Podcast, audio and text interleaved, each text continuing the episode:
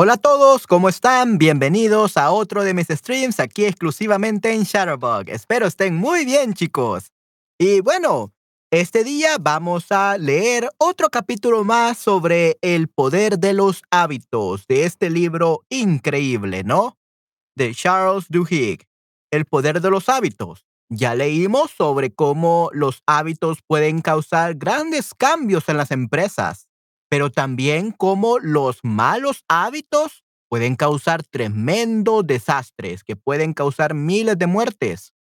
Así que vamos a ver este día el capítulo 7, ¿no? Que sería ¿Cómo sabe Target lo que quieres antes que tú? Cuando las compañías predicen y manipulan los hábitos, ¿ok? Entonces vamos a ver cómo estas compañías no lo utilizan en la compañía con sus empleados, pero con sus cliente. Vamos a ver cómo los hábitos y estos influencian, influyen en, en las personas, en los clientes, no los consumidores. Así que será excelente. Eh, hola Manuel, hola a todos. Hola, ¿cómo estás Manuel? Hola Patti. Hola, sí, sí. Bueno, estoy un poco cansado, la verdad, porque solo he dormido cuatro horas. Lastimosamente he pasado muy ocupado, entonces eh, sí, eh, como ustedes saben, el día sábado llevaré mi computadora a reparar, entonces tengo que terminar rápido todos los proyectos. Tengo que terminar todo lo que tengo que hacer en solamente, ¿qué? Cuatro días más. Entonces estoy muy ocupado estos días. Pero al menos el sábado, domingo y lunes descansaré. Tendré mis días libres, definitivamente. Siempre daré clases en Shutterbug, no hay ningún problema por si quieren tener clases en Shutterbug, pero lastimosamente stream no será posible porque no tendré el equipo. ¿Ok? So, just to let you know, Okay. Eh, um, no es mucho, tuviste también insomnio. Sí, también un poco más de insomnio. Si siempre sufro de insomnio, esta semana será horrible, pero vamos a intentar sobrevivir. I'm gonna try to survive. Uh, a lot of insomnia, a lot of uh, lacking sleep. This week is gonna be tough, but I got to finish everything by Friday, so yeah, it's gonna be a tough week, but then I'm gonna be able to take my days off on Saturday, Sunday, and Monday. Yo voy a tener clase contigo el jueves. Ok, yay, el jueves, yay.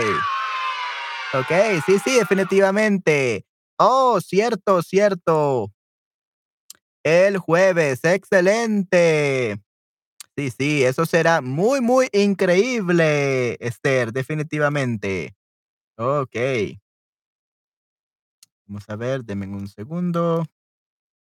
Sí, sí, entonces vamos a seguir leyendo estos chicos. Espero que estén eh, muy emocionados por leer. Y sí, el día jueves 16 de febrero, al parecer también cumpleaños la princesa tigresa, la Esther. Sí, sí, el jueves cumpleaños Esther. So Esther birthday is on Thursday. So we're definitely going to have a stream then. Uh, however, I think it's not going to be possible at the same time. Let's actually see. Uh, okay. Uh, tomorrow at 12. Okay. There are so many classes. Uh, there are many Charo classes. Let me actually give me a second. Am I available like tomorrow at 12? Give me a second, guys. I'm trying to check my schedule for tomorrow because I got a Sharbo student. Yeah, I think Char- tomorrow is okay. Okay, yeah, tomorrow at 8, I'm, I'm unfortunately I got a class, apparently. And on Thursday, I'm also got a class. So we're probably going to have to do the streams a little bit earlier because on Thursday, unfortunately, uh, Esther, uh, I will probably have to do the stream a little bit earlier or a little bit later, maybe at 9. I think we're going to do it at 9, Esther, just so that you can be available on Thursday. Okay? 9, 9, 8, 9 30 or something like that. Okay? Just so that we can um, celebrate your birthday. Yay. okay, good. Oh, la clase era el viernes. Oh, la clase será el viernes, Patty. Que te mejores, tiene mucho, mucho estrés. Patty, party, ya, esa clase será el viernes. Ok, gracias. Okay, uh, I got confused, Esther. Is it going to be on Friday or on Thursday? Friday, yeah, Friday. Okay, we're going to have the class on Friday. Okay. Yeah. For some reason, to the, uh, this week, I have had many, many charitable classes. It's crazy. Uh, I got three new students just this week, so that's good. But yeah, more more work. okay, uh, I hope I can survive. Make you okay. Yeah, that's perfectly fine. Okay, yeah. So La Reina Patty Party. Yeah, yeah. So Uh, Esther's birthday is on Thursday, so we're definitely gonna have a stream. Usually, I think it's gonna be a little bit later than usual. I think it's gonna be, I don't know, like a nine thirty or something like that at Esther time at around two because I got a, I got a class at eight. Unfortunately, Esther, uh, on Thursday, so I'm gonna do it a little bit later. But we're gonna probably do a like a one hour stream that day, and yeah, we're we're gonna have fun. So yeah, we we are gonna see what we can do on that stream just to celebrate your birthday. Yay! Great, everyone, please come, especially Patty. You have to come to see your daughter. okay, your Esther, the the princess tiger, the tiger princess. Okay, yeah, so we're gonna have fun on Thursday, definitely. Como si I spilled the water on my papers. Yo no, I, I regué is only for plants. I water my papers. So unless you're you put some seeds on your papers, you will never say that. Eh, se le. I would say spill the water on my papers. Mojé mis papeles? Yeah, I, I mojé mis papeles, but that sounds a little bit weird. Yeah, I wouldn't miss it. Yay. Um, but yeah, you don't say it like that. Let me see how you say it. Botella. Derramé agua. Derramé el agua sobre mis papeles. So, derramar agua. Spill water is derramar agua. Okay? Nice. Derramar. Ya, correcto. Derramé agua sobre mis papeles. Derramar, correcto. Derramar means to, to spill water or spill whatever. Okay, any liquid. Liquid. Uh, derramé el agua sobre mis papeles. Okay? Muy bien, correcto. So, no regué mis papeles. Regar is only for, for plants. Okay? Hola, hola, ¿cómo estás? Qué bueno que estés aquí. Esto es, encontré esto, pero no estaba segura. Ok, excelente, muy bien, derramar. Sí, correcto, no regar. Okay, and yeah, we're talking, and that on Thursday we're probably gonna do um a stream, a special stream for to, to celebrate Esther's birthday because on Thursday is Esther's birthday. So we're probably gonna have a a stream a little bit later just to celebrate her birthday. Yay! Definitivamente. So we're gonna have a lot of fun. Yay. Lo hice ayer. Okay, nice. Okay. Hola, Ana. Sí, sí, definitivamente. Yay. Qué bueno que estás aquí. Okay, so, oh no, okay, so you, lo hice ayer. Me pasó ayer. Me pasó ayer. It happened to me yesterday. Usually you say me pasó because usually it's, it's a mistake. So it's not your fault. So it happened to me yesterday. It happened to me yesterday. We don't say yo hice because yo hice ayer means you didn't spill it. You literally pour water, water on your papers. Okay, on on uh, consciously, on purpose. So this was not on, on purpose. So you say derramé. So me pasó. We say me pasó ayer. It happened to me yesterday, and that's really bad. Oh no. Yeah, qué bueno. Definitivamente bring the tequila. Okay, nice. Okay, good. Yeah, party time, definitely. Yeah. Yeah, so we're gonna have a great time on Thursday, so that's good. Yep. We're gonna have a we're gonna have a great time. Yay. All right. And yeah, on Friday, as always, we're gonna have our stream for, you know, uh the corrections. So yeah, we will see what we can do. Okay. Antes de acostarme, yo derramé mi agua. Okay. Yeah, that's perfect. That's good. Antes de acostarme, yo derramé mi agua. Exactly, Esther. That's how you will use it. Okay. Good. Okay, so you will say, uh, Patty, you will say, traeré, traeré la tequila. Okay, traeré la tequila. I will bring the tequila. Traeré la, la tequila. Okay, good. Yeah, good. Okay, muy bien. Yeah, we're going to have a lot of fun. Definitely. Okay, perfecto. Muy bien. Um, yeah, we're probably gonna that day. I think that's what I'm gonna be doing. Um, I think where this is what we're gonna be doing, guys. Um, we are gonna listen to. We're gonna have a class about birthdays. Okay, we're gonna have a class about birthdays in honor of Esther on Thursday, and we're gonna learn some um some Spanish using birthdays, and we're gonna sing Esther some happy birthday songs, and we're gonna Esther. You got to share with us some of your favorite songs so we can sing them together. Okay. So that's what we're gonna be doing. It's gonna be a, a birthday class slash uh, singing songs class. so that's what we're gonna be doing on on uh, the stream on Thursday to celebrate Esther's birthday, definitely. Okay, Patty. Okay, muy bien. Excelente. Okay. Oh, and also is also here. Nice. Okay, perfecto. Okay, so we are gonna continue for today this book, El Poder de los Hábitos, and hopefully you guys will like it. Okay, good. All right. By the way, in um, most countries, well, at least in El Salvador, I don't know uh, in other countries, but in in El Salvador today is uh, St. Valentine's Day.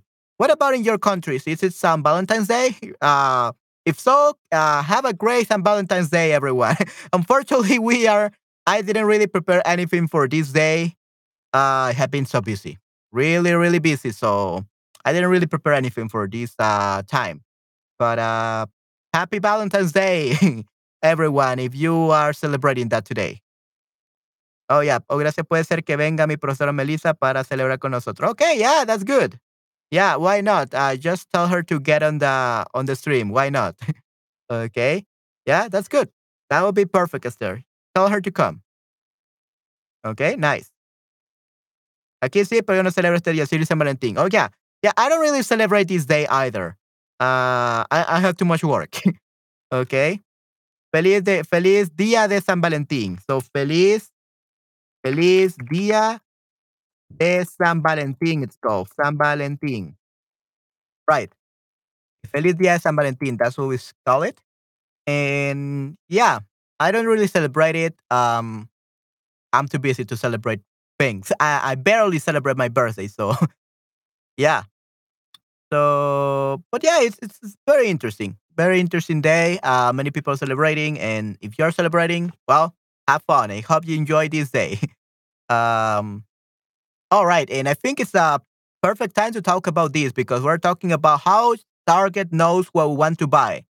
And I think this is one of the re- the days where Target really knows what we want to buy because everyone wants to buy present for their uh, for their spouses, for their boyfriends, girlfriends. So Target definitely knows what we want on this day. So I think it's perfect. Por el día de San Valentín casi nunca tengo flores frescas para mi cumpleaños. Oh no, that's really bad. Oh no. Aww. That's really bad, uh, Esther. Yeah, due to San Valentine's Day, you almost never have fresh flower for your birthday. Yeah, that's really bad.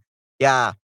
Um, they should cancel uh, San Valentine's Day and they should make San Valentine's uh, Esther's Day. Yeah. Esther's Day should be an uh, international holiday instead of San Valentine's Day. Definitely. Esther deserves that. que chocolates y besos. Ok, muy bien. All right, great.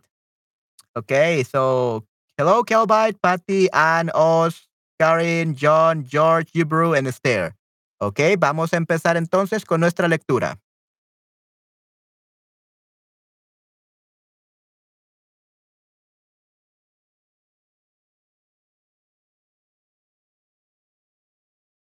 All right. Yeah. Uh, give me a second, guys.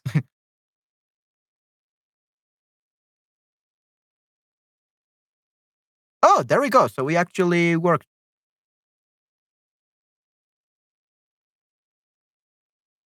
Okay, muy bien. Me a second, guys.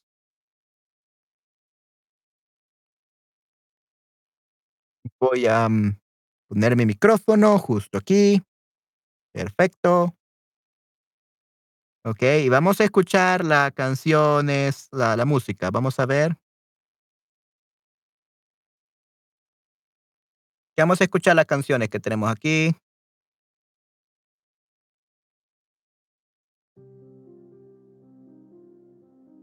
This is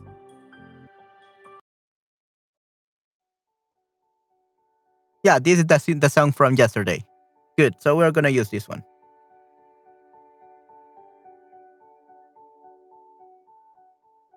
Okay, sounds sounds nice. All right, we're gonna start then. Capítulo 7. ¿Cómo sabe Target lo que quieres antes que tú? Cuando las compañías predicen y manipulan los hábitos. Target mete objetivos, sí, te gusta, ok, muy bien. Es el día de San Valentine's en Marruecos también actualmente es un poco raro porque la gente celebra solo vacaciones religiosas. Ok, muy, muy interesante. Sí, sí, es un poco raro, definitivamente, Anne. There we go. We got it, everyone. Let's start. Yeah, here it's, it's a big thing. All the restaurants, all the best places of the country are crowded with people, with couples. Okay? Who needs that? Uh, I'm happy with working and being on the stream with you guys. Yay. Okay? Uh, I'm happy with that. Being able to have work, teaching my students, and of course, having the stream with you guys. I think that's the best way to spend this St. Valentine's Day. Definitely. Okay? But let's start. Andrew Paul. Al poco, al poco tiempo de haber sido contratado como analista de datos para los grandes almacenes Target, recibió la visita de unos compañeros del departamento de marketing que le hicieron el tipo de preguntas que Paul sabía cómo responder. I think this is too loud. Give me a second.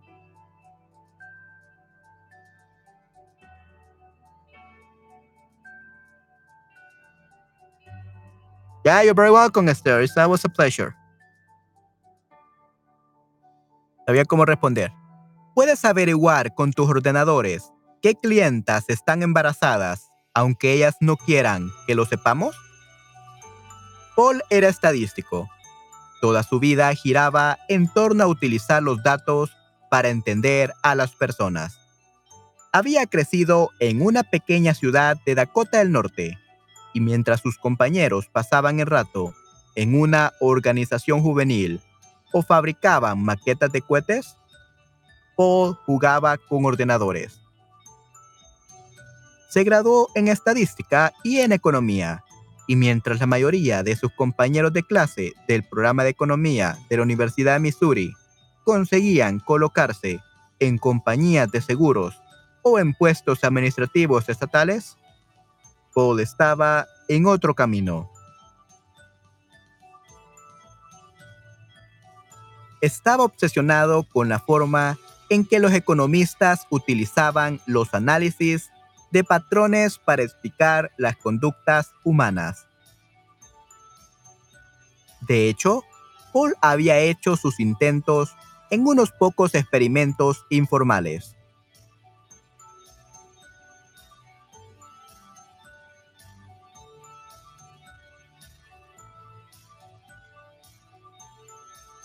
Una vez organizó una fiesta e hizo que todos votaran por sus chistes favoritos y luego intentó crear un modelo matemático para la ocurrencia perfecta. Hmm, interesante.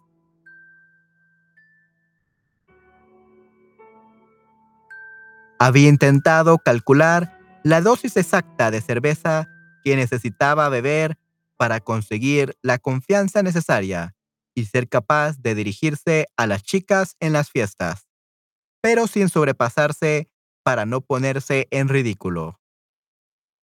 Ese estudio concretamente nunca llegó a salirle bien. Poor him. Ujú.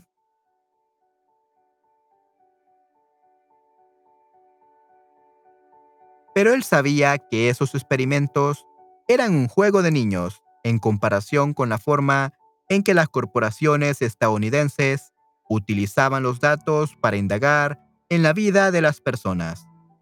Paul quería formar parte de ello, así que, cuando se licenció y se enteró de que Hallmark, la empresa de las tarjetas de felicitación, buscaba estadísticos en Kansas City, remitió una solicitud. So he sent us a, a- a- he applied for the job basically. Y no tardó en pasarse el día revisando los datos de compra para averiguar qué tarjetas de cumpleaños se vendían más, la de los osos panda o la de los elefantes. Y si la frase ¿qué sucede cuando vas a casa de la abuela? es más divertida en tinta roja o en azul. Era el paraíso. No, no, no. Indagar means uh, indagar means to ask. To ask. To ask because you want to know something. To ask a question, to ask information. That's indagar. Indagar literally means inquire, inquire, check, look up, or to look for answers. That's indagar, to search for answers, inquire. Okay? Indagar means to inquire, to ask questions. It's not invadir. Invadir is to invade, like uh, conquer a country, wars, things like that. No. En 2002, seis años después, cuando se enteró de que Target buscaba analistas de datos, dio el salto. Sabía que Target era una nueva dimensión en lo que a recopilación de datos se refería. Cada año, millones de compradores entraban en las 1.147 tiendas de Target y entregaban terabytes de información sobre ellos mismos. La mayoría no tenían ni idea de lo que estaban haciendo. Utilizaban sus tarjetas de fidelidad, entregaban cupones de descuento que habían recibido por correo o usaban sus tarjetas de crédito, sin saber que Target podía relacionar sus compras con un perfil demográfico individualizado. Para un estadístico, estos datos eran una ventana mágica para averiguar las preferencias de los clientes. Target vendía de todo, desde comestibles, ropa y electrónica, hasta muebles de jardín. Y rastreando de cerca los hábitos de compra de las personas, los analistas de la compañía podían predecir lo que estaba ocurriendo en sus casas. Alguien compra toallas, sábanas, cubertería, cacharros de cocina y cenas congeladas. Probablemente acaba de comprarse una casa o se ha divorciado. Un carro de la compra cargado de insecticidas en spray, ropa interior para niños, una linterna, muchas pilas, recetas de cocina y una botella de Chardonnay. Un campamento de verano está al caer y mamá está impaciente.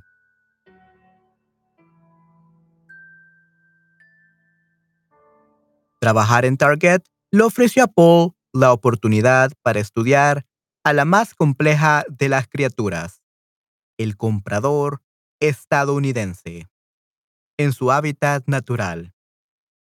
Su trabajo consistía en construir modelos matemáticos que pudieran rastrear los datos y determinar en qué hogares había niños y cuáles correspondían a personas solteras. ¿A qué compradores les gustaban las actividades al aire libre y cuáles estaban más interesados en los helados y las novelas románticas?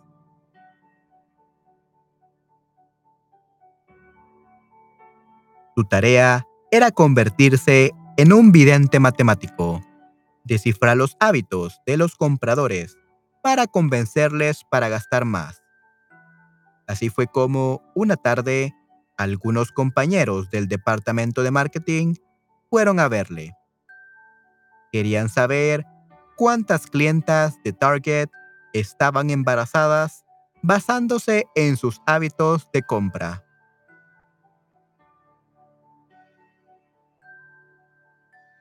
A fin de cuentas, las embarazadas y los papás y mamás novatos eran el no va más de las ventas, el no va más de las ventas al por menor. Casi no hay ningún otro grupo más rentable, ansioso de productos e insensible a los precios. No se trata solo de los pañales y toallitas húmedas.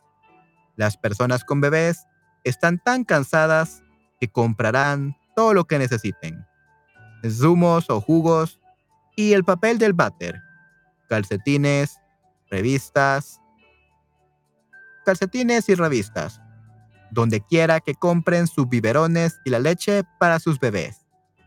Es más, si unos padres primerizos empiecen a comprar en Target, seguirán haciéndolo durante años. Ya, evidente, puede ver y predecir el futuro. That's what I wanted to be a mathematician that could see the future. That's what he wanted to be. Vidente, correcto. Vidente, it's a foreteller. Someone who can predict the future. Correcto, Esther.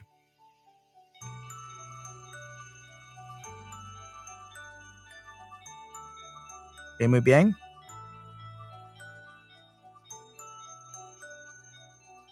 En resumen, averiguar quién estaba embarazada podía suponer millones de dólares para Target. Poe estaba intrigado. ¿Qué mejor reto para un adivinador estadístico que meterse no solo en las mentes de los compradores, sino también en sus dormitorios?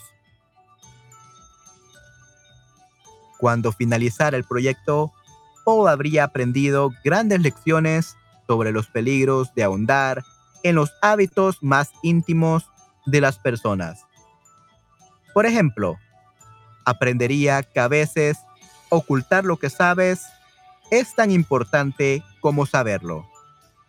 Y que no a todas las mujeres les agrada que un programa informático se inmiscuya en sus planes reproductivos.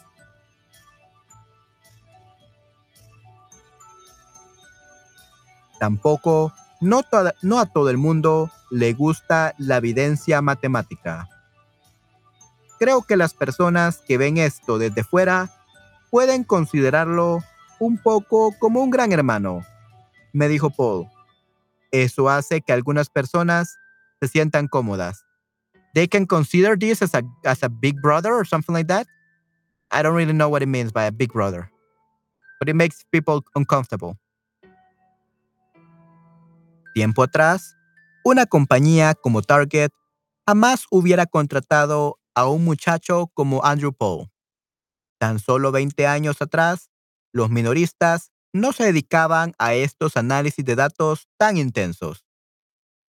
Por el contrario, tanto Target como otras tiendas de comestibles, centros comerciales, vendedores de tarjetas, tiendas de ropa y otras empresas intentaban entrar en las mentes de sus clientes al estilo antiguo, contratando psicólogos que les vendían tácticas dudosamente científicas que según ellos hacían que los clientes gastaran más. Hoy por el GDPR, ese truco espionaje no podía hacerse. Big Brother is watching you. Okay. Um. Yeah, is that a reference for a movie or something? Uh, um. I don't really know, Esther, but it, sounds so scary. Sí, el hermano mayor está, te está mirando. El gran hermano nos observa. Casi no tenemos nuestra vida privada. Yeah, yeah, probably. Probably, Esther. Um, sure, why not? Yeah, and this is like, I don't know, like 10 years ago or so. It's not really something like very recent. But it's always very interesting to learn. But thank you very much for your explanation, Esther. It's great. Y muy buena.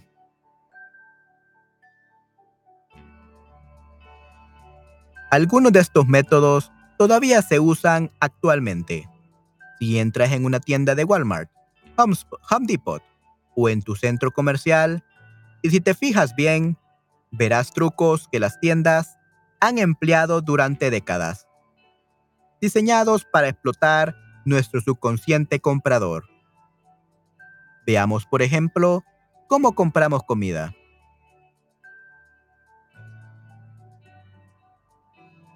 Oh, ok, ya, reality show Big Brother. Mucho gusto. Ok, ya. Mm, muy, muy interesante, Esther. That's good. Ok. Es muy probable que lo primero que veas al entrar en tu tienda de comestibles sean frutas y verduras estéticamente ordenadas en generosas pilas. Si lo piensas detenidamente, colocar ese producto en la entrada de la tienda no tiene mucho sentido porque las frutas y las verduras se estropean fácilmente en el fondo del carro de la compra. Por lógica, se deberían por lógica se deberían colocar por lógica se deberían colocar cerca de las cajas registradoras para comprarlas al final del recorrido. Pero tal como pensaron los psicólogos hace mucho tiempo, si empezamos nuestra aventura, nuestra aventura de compra, cargando comida saludable, es más probable que nos apetezca más comprar los Doritos, las Oreo, las Oreos y las pizzas congeladas que encontraremos más tarde. El arrebato de virtud con subconsciente que se produce al comprar la calabaza al principio facilita que luego seamos condescendientes para comprar un tarro de helado. Y me hace con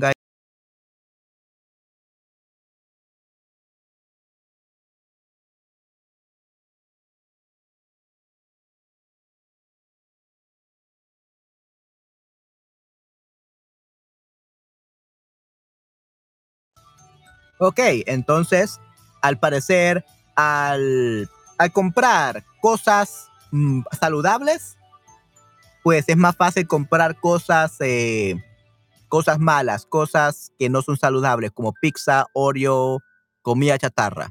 Muy, muy interesante. Oreos con leche, no pizza. Ok, muy bien. Oreos con leche. Yay. Those are so delicious. Yay. Yeah, I love that, Patty. Me encantan las Oreo con leche. Pero sí, la pizza casi no, no me gusta. Ok, prefiero Oreo con leche, definitivamente. Muy bien. Sobre todo en la forma piramidal, porque esta forma llama, llama la atención de los clientes. Se utilizan espejos para que piensen que tiene más verduras y más, más frutas y más verduras. Oh, ok, muy, muy interesante. Ok, excelente, Esther. Muchas gracias por tu opinión.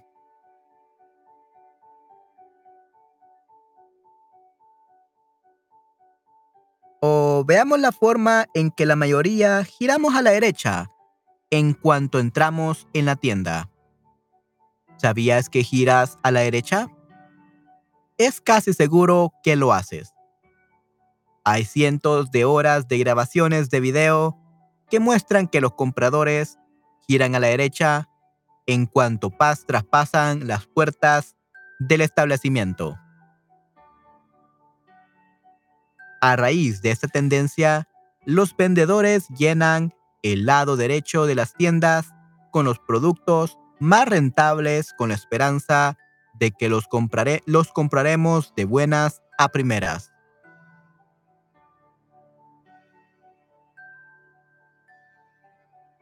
Y utilizan luces especiales y filtro con perfume. Venía, oh, wow, excelente, Esther. Sí, wow, sabes mucho de esto. You know a lot about that. wow, increíble, Esther. You're very knowledgeable. Mm-hmm. Okay, so you turn to the right when you enter the, the supermarket, and that's where they put like the best products to the right. Veamos los cereales y las sopas. Cuando están almacenados sin orden alfabético y aparentemente al azar, tenemos el instinto de entretenernos un poco más y echarle un vistazo a todos los productos. Por lo que rara vez por lo que rara vez encontrarás el Racing Brand cerca del Rice Checks. Tendrás que buscar por todas las estanterías para encontrar el cereal que quieres. Y en ese proceso puedes tener la tentación de coger un paquete extra de otra marca. Sin embargo, el problema con estas tácticas es que tratan a todos los compradores por igual son bastante primitivas, soluciones de talla única para desencadenar hábitos de compra.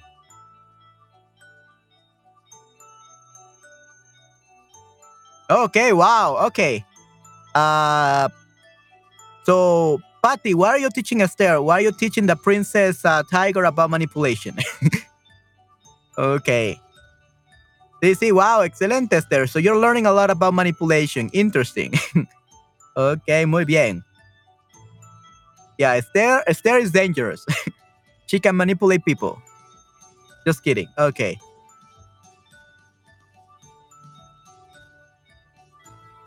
En las últimas dos, en las dos últimas décadas, en las dos últimas décadas que el mercado se ha vuelto cada vez más competitivo, cadenas como Target ha empezado a darse cuenta de que no podían seguir confiando en sus viejos trucos. La única forma de aumentar las ganancias era descubrir los hábitos de compra de cada cliente y vender a cada persona individualmente. Con recursos personalizados para traer las preferencias de compra única de cada consumidor. consumidor.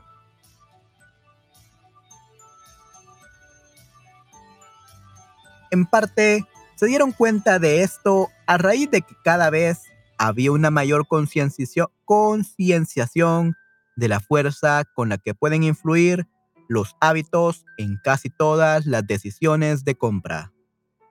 Una serie de experimentos convencieron a los especialistas de marketing de que si eran capaces de entender los hábitos particulares de los compradores, podrían conseguir que compraran casi cualquier cosa. Se realizó un estudio donde grabaron en audio a los consumidores que entraban en una tienda de comestibles. Los investigadores querían saber cómo la gente tomaba sus decisiones a la hora de comprar. Concretamente, buscaban compradores que llegaban con listas de la compra, gentes que en teoría había decidido con antelación lo que quería. Lo que descubrieron fue que, a pesar de estas listas, más del 50% de las decisiones de comprar algo las tomaban en el momento en que veían un producto en el estante. Porque a pesar de las mejores intenciones de los clientes, sus hábitos eran más fuertes que sus intenciones escritas. Veamos, murmuró para sí un comprador cuando entraba en la tienda. Aquí están las patatas chips. Voy a pasar de largo. Un momento. Oh, las patatas Lay's están de oferta. Puso una bolsa en su carro. Algunos clientes compraban siempre las mismas marcas, aunque, omitiera que, aunque omitieran que no le gustaba mucho el producto. No me entusiasma Folgers, pero es lo que compro, ¿sabe? ¿Qué otra cosa hay? Dijo una mujer mientras estaba frente a una santería donde había docenas de otras marcas de café. Los clientes compraban más o menos la misma cantidad de comida cada vez que iban a comprar, incluso aunque se hubieran prometido recortar gastos. Los consumidores a veces actúan como animales de costumbres. Repiten automáticamente conductas antiguas sin tener demasiado en cuenta sus metas actuales. Escribieron dos psicólogos de la Universidad del Sur de California en 2009. También la buena música puede ayudar a que los compradores se queden en la tienda durante más tiempo. Si les interesan esos trucos, voy a intentar traducir este texto sobre la manipulación de los clientes. Okay, sure, why not, Esther? Uh, you can try translate that. That would be a very amazing. Okay, Patty, I guess that we will become expert manipulators in the future thanks to Esther. Okay, muy bien. Yep, please do, Esther. That would be very interesting. A very interesting topic uh, for the correction time. Yay. Okay, good. Give me a second, guys.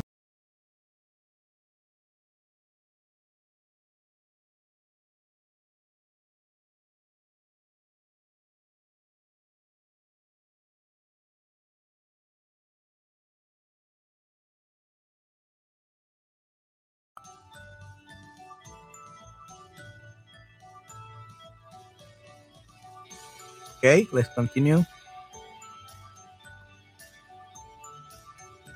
No obstante, el aspecto más sorprendente de estos estudios fue que aunque todo el mundo confiaba en los hábitos para hacer sus compras, cada persona tenía hábitos diferentes. El hombre que vio el paquete de patatas chips compraba una bolsa cada vez, pero la mujer de Folgers nunca fue a la zona donde estaban las patatas chips. Había personas que compraban leche siempre que iban a comprar, aunque tuvieran de sobra en su casa. Y había personas que siempre compraban postres, aunque dijeran que estaban intentando adelgazar. Pero las compradoras de leche y las adictas a los postres normalmente no coincidían.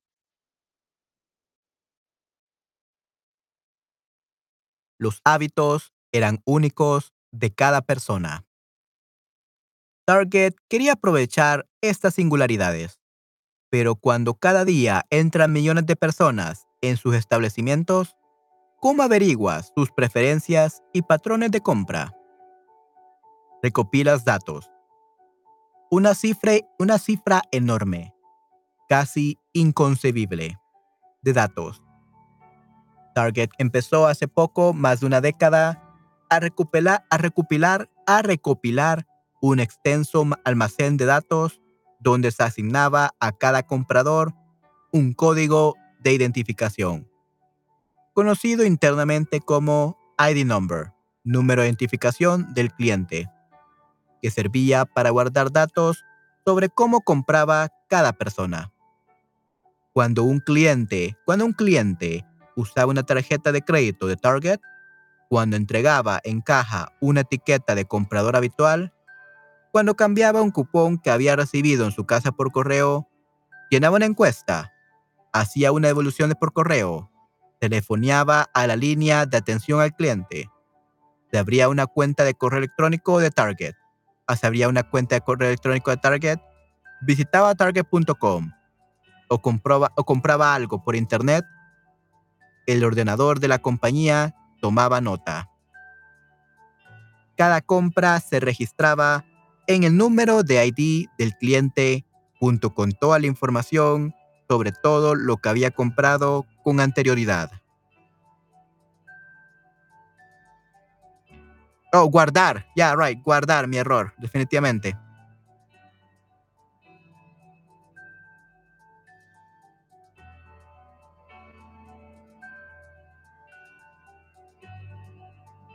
Ahora was the guardar?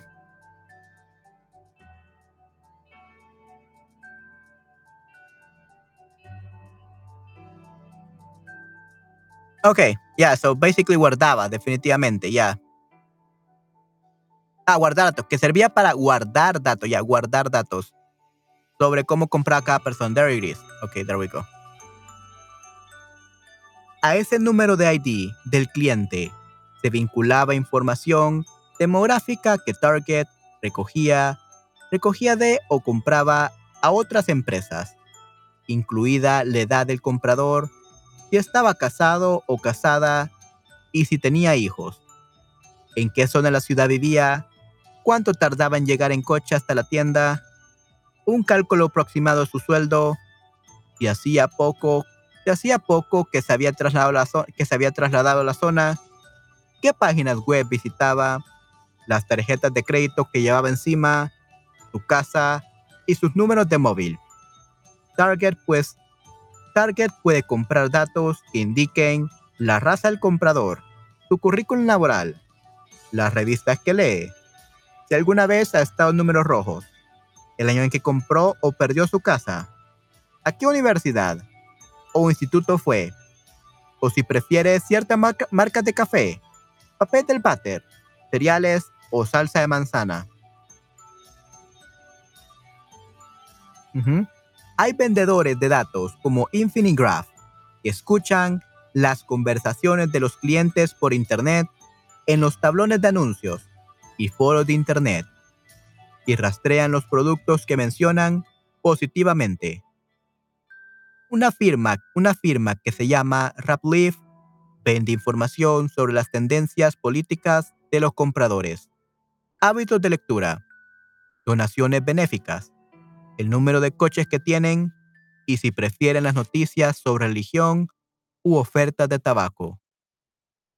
Otras compañías analizan las fotos que cuelgan los consumidores en la red y los clasifican como gordos o delgados, con pelo o calvos, y por el tipo de producto que compren a raíz de ello. Target en un, en un comunicado se negó a indicar con qué empresas demográficas se relaciona y qué tipo de información estudia. So they know everything about us. Who we are, how we look, how much we earn, how everything. They know all the information about us, these kind of companies. That's creepy, that's scary, scary, right? Da mucho miedo, but yeah, they know everything about us ante las empresas solo sabían lo que sus clientes querían que supiesen, dijo Tom Davenport, uno de los principales investigadores sobre cómo utilizar los datos y los análisis en las empresas. El mundo va muy por detrás de nosotros. Le impresionaría saber cuánta información hay por ahí. Y todas las compañías la compran porque es la única forma de sobrevivir. Yeah, they know everything about us and unfortunately. Desafortunadamente.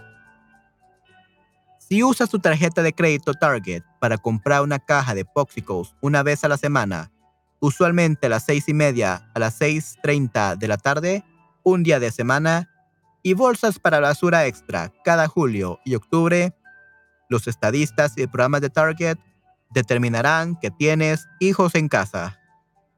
Tiendes a detenerte para comprar comestibles cuando sales del trabajo y tienes un césped que necesita ser cortado en verano y árboles que voltean hojas en otoño. Mirará tus otros patrones de compra y notará que a veces compras cereal, pero nunca compras leche, lo que significa que debes estar comprándola en algún otro lado.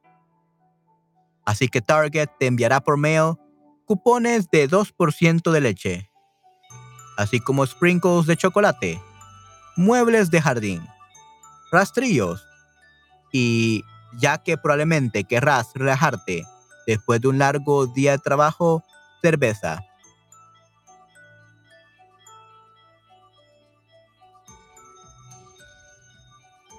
Espero que es posible. What do you mean by espero que es, es posible? I hope it is possible in the United States. Well, yeah, this is from United States specifically. This is definitely what's happening in United States. But a different, Yeah, in other countries it's gonna be different, definitely. But yeah, this in the United States, en los Estados Unidos. But what do you mean by espero que es posible? Like you're hoping it's possible? You want this to happen or what do you mean, Anne?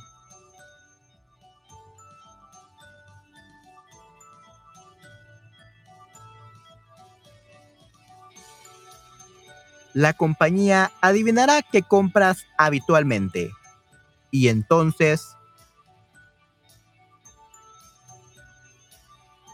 Ya, no es lo mismo. Ya, but what do you mean by espero que? What do you want to say about United States? No es lo mismo en otros países. Ya, I could understood that part.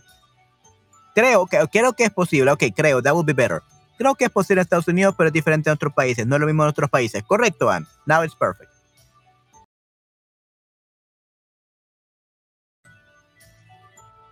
Hola Sara, hola Manny, hola Ark, hola Yomana, hola Gary, Rey Gary está aquí, yay. Hola Gary. Patty, your king is here. Hola Clarita. Hola Doris Dog. Hola Nick. I hope you're enjoying the reading. We're learning about how these companies like Target actually know everything about us. Literally everything.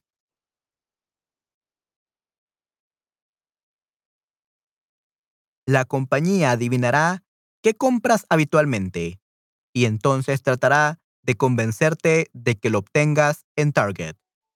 La firma tiene, la capacidad de personalizar los anuncios y cupones que envía a cada cliente, aunque probablemente nunca te darás cuenta que has recibido un volante en tu mail diferente a de tus vecinos.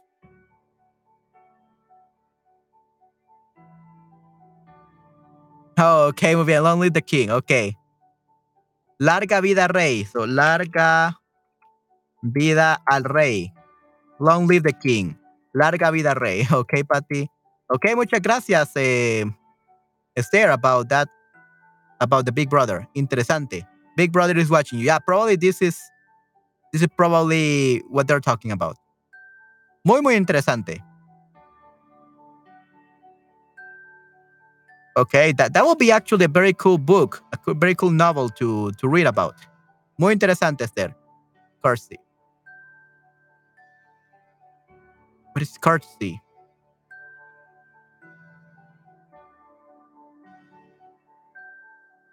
What is courtesy, Patty? I, I don't see anything. oh, English? Reverencia. Oh, reverencia. Reverencia. Reverencia. Okay, that's courtesy. Okay. Hola Esther, sí, sí. Hola, hola, Gary. Okay, let's move on.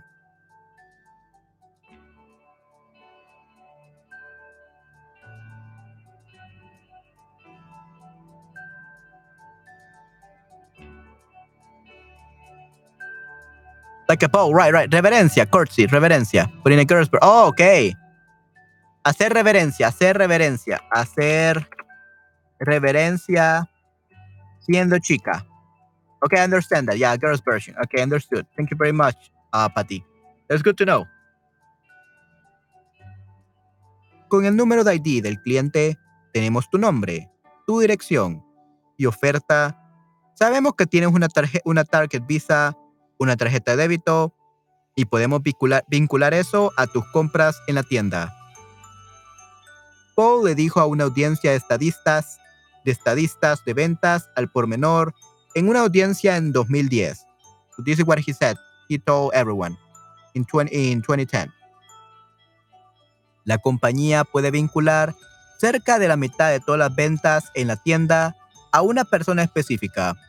Casi todas las ventas online y aproximadamente un cuarto de las navegaciones en línea. En esa conferencia, Paul presentó una diapositiva mostrando una muestra de los datos que Target recoge, un diagrama que hizo silbar con asombro a alguien en la audiencia cuando apareció en, la pantalla.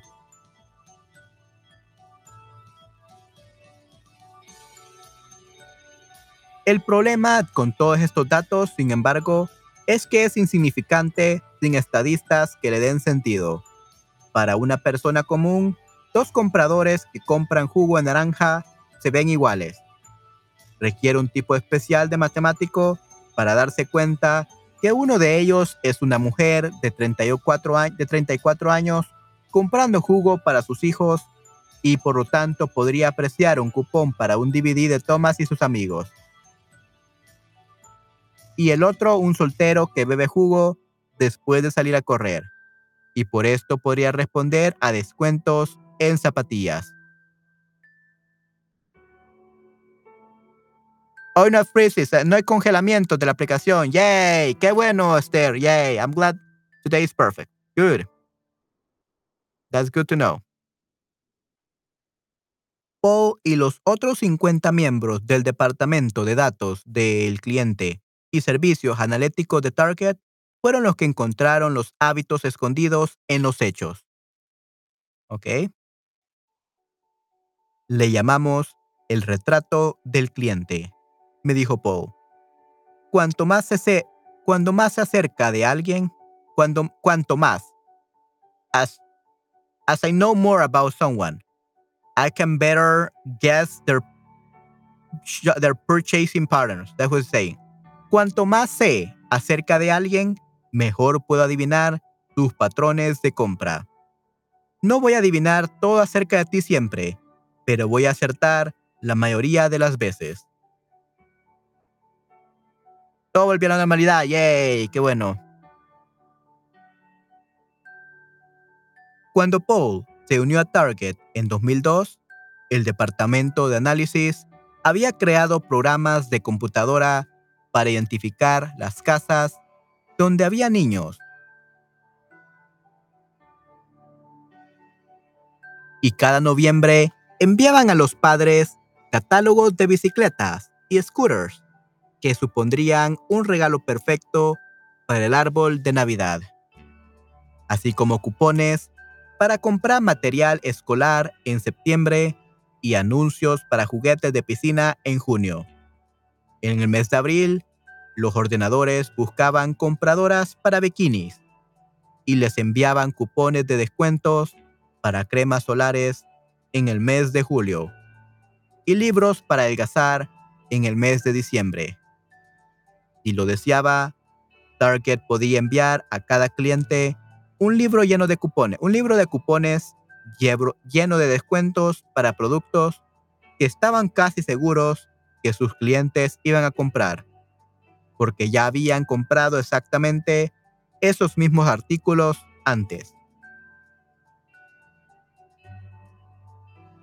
Now, Target no es la única empresa que desea predecir los hábitos de sus consumidores.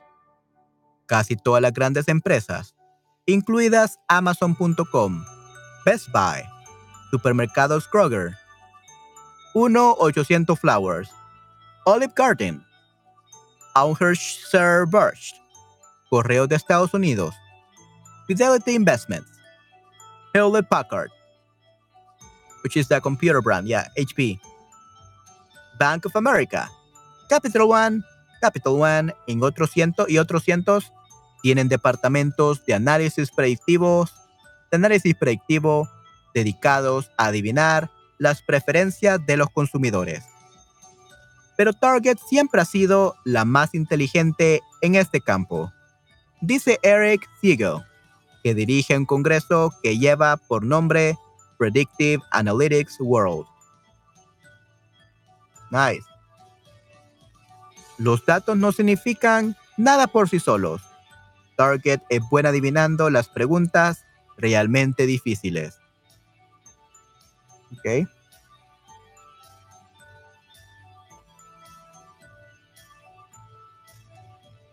No hace falta ser un genio para saber que alguien que compra cereales probablemente también necesita leche. Pero había otras preguntas mucho más difíciles y lucrativas que responder. Esa era la razón por la que a pocas porque esa era la, esa era la razón por la que a las pocas semanas de haber contratado a Paul, sus compañeros le preguntaron si era posible averiguar quién estaba embarazada aunque las clientas no quisieran que nadie lo supiese. Lose weight, lose weight, ya más delgado, lose weight. Adelgazar means to lose weight, to be more thin, estar más delgado, estar más delgado. Estar más delgado, correcto. Debo estar más delgada. Correcto, Esther. Lose weight. Correcto.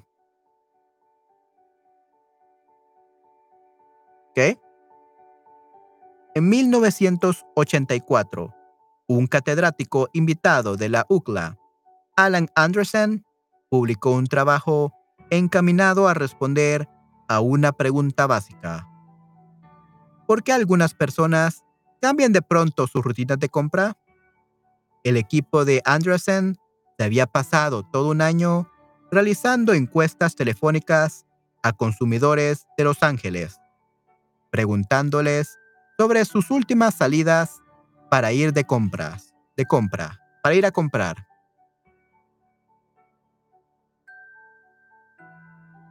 Ya, no hace falta ser un genio para saber. Excelente eh, expresión. Correcto, Esther. Yeah, I like that one. No hace falta ser un genio para saber. you don't need to be a genius to know. Right. No hace falta ser un genio para saber. Nice, Esther. Siempre que alguien respondía al teléfono los científicos los asediaban con preguntas como qué marcas de pasta de dientes y de jabón habían comprado y se habían cambiado sus preferencias. En total, entrevistaron a casi 300 personas.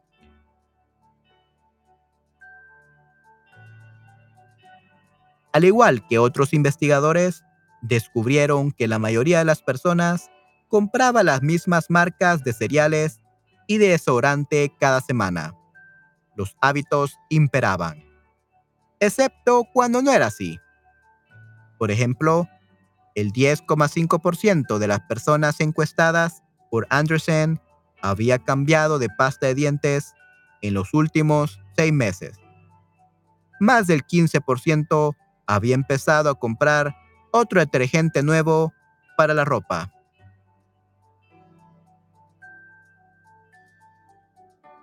So they will change sometimes their habits. Encaminarse a algo, intentar hacer algo, comenzar a hacer algo. Yeah, like uh, encourage something. Encourage, encourage someone to do something, to start doing something. So put the way like, here's where you have to go. Here's what you have to do. Here's what you have to buy. Encaminar, that's uh, to give way. To show people the path to do something. Or to tell people what to do, basically. That's encaminar a hacer algo. Like try to make other people do something. That's what it means. Try to make other people do something. Anderson quería saber por qué esas personas se habían desviado de sus patrones habituales. Lo que descubrió fue el pilar de la teoría moderna sobre el marketing. Es más probable que los hábitos de compra de las personas cambien cuando les sucede cuando les sucede algo importante en la vida. Por ejemplo, cuando alguien se casa, es más fácil que empiece a comprar otra marca de café. Al trasladarse a una casa nueva, es más probable que las personas compren otra marca de cereales. Cuando se divorcian, hay más posibilidades de que empiecen a comprar otras marcas de cerveza. Los consumidores que atraviesan que atraviesan por situaciones cruciales en su vida no suelen darse cuenta ni importarles que hayan cambiado sus patrones de compra. Sin embargo, los comerciantes sí se dan cuenta y les importa bastante. Cambiar de residencia, casarse o divorciarse, perder o cambiar de trabajo, tener una nueva persona en casa o alguna que se va, escribió Anderson, son cambios en la vida que hacen más vulnerables a los consumidores a la intervención de los especialistas de marketing. ¿Y cuál es el acontecimiento más grande para la mayoría de las personas?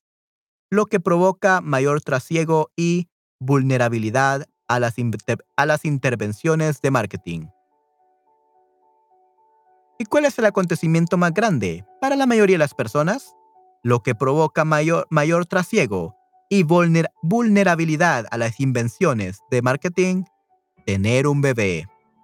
Casi no hay época de mayor frenesí para la mayoría de los consumidores que la llegada de un hijo. Como consecuencia, los hábitos de los nuevos padres son más flexibles en esa etapa que en cualquier otra fase de su vida de adultos. De modo que, para las empresas, las mujeres embarazadas son minas de oro. Los nuevos padres compran montones de cosas. Pañales y toallitas húmedas, unas y peleles, mantas y biberones. ¿Qué tiendas como Target venden? ¿Qué tiendas como Target venden obteniendo beneficios significativos? Una, encuesta realizada en 2010 dio como resultado que el promedio de gasto de unos padres primerizos es de 6.800 dólares en artículos para el bebé antes de que éste cumpla su primer año de vida. Oh, wow, yeah, that, that's a lot. And that's in 2010. Right now, it's going to be like $10,000 with the inflation. Yeah, uh, with that money, I will buy two microphones, two of the best microphones. No, uh, I will buy one of the best microphones and one of the best interfaces for it. So, yeah, I guess that's why I don't have a baby because I want to have a a micro, a really amazing microphone. Definitely. Yeah, I, I will probably spend it on that, on a microphone for you guys, not a baby. Pero eso no era más que la punta del iceberg de la compra. Esos gastos iniciales no eran nada comparado con lo que pueda ganar una tienda aprovechándose de los nuevos hábitos de compra de esos padres. Si las madres agotadas y los padres faltos de sueño empiezan a comprar la leche para el biberón y los pañales en Target, también empezarán a comprar comida productos de limpieza, toallas, ropa interior y, bueno, el cielo es el límite. En el mismo sitio. Porque es más fácil.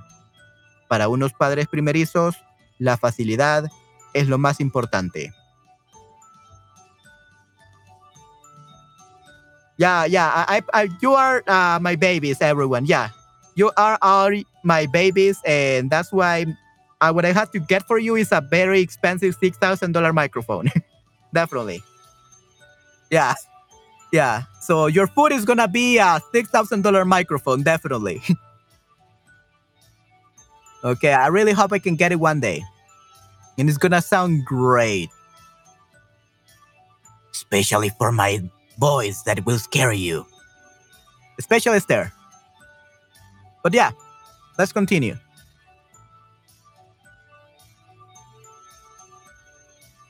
En cuanto conseguimos que nos contra que no ugh, because I did that voice. En cuanto conseguimos que nos compren los pañales, empezarán a comprar todo lo demás. Me dijo Paul, si vas corriendo por la tienda buscando los biberones y pasas por delante del zumo de naranja, coges un paquete. Oh, pero si tienen el nuevo DVD, DVD que quería, pronto comprarás los cereales y las servietas de papel y volverás. Oh no, ya. Los padres primerizos son tan valiosos que las grandes cadenas harán casi lo imposible para atrae- atraerlos, incluidas visitas a las zonas de maternidad de los hospitales, aunque sus productos no tengan nada que ver con bebés.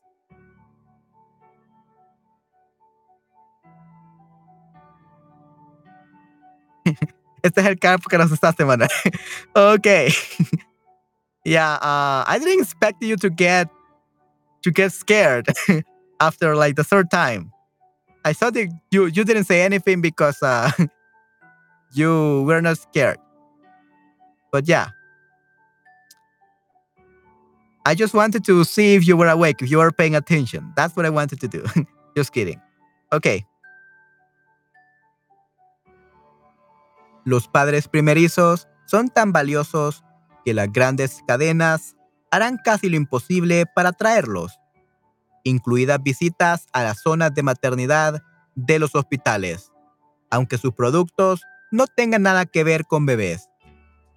Un hospital de Nueva York, por ejemplo, da a todas las madres una bolsa de regalo con muestras de gel para el cabello, loción limpiadora de cutis, crema de afeitar, barritas energéticas, champú y una camiseta de algodón suave.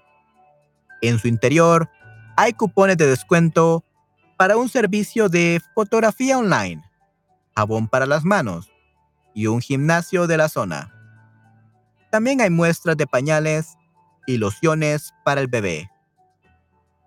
Pero también hay muchos otros artículos que no tienen nada que ver con el bebé. En 580 hospitales de todo el país, las madres primerizas reciben regalos de la compañía Walt Disney, que en 2010 creó un departamento especialmente dedicado al marketing de los padres de recién nacidos.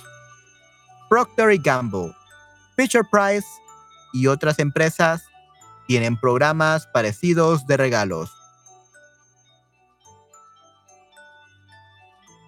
Disney calcula que el mercado de los recién nacidos en Estados Unidos supone unos 36.300 millones de dólares al año. Okay, I wish I could get all this money for buying the microphone.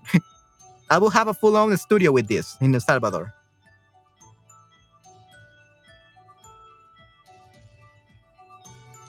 Pero para empresas como Target, dirigirse a las nuevas madres en la maternidad, en cierto modo, es demasiado tarde.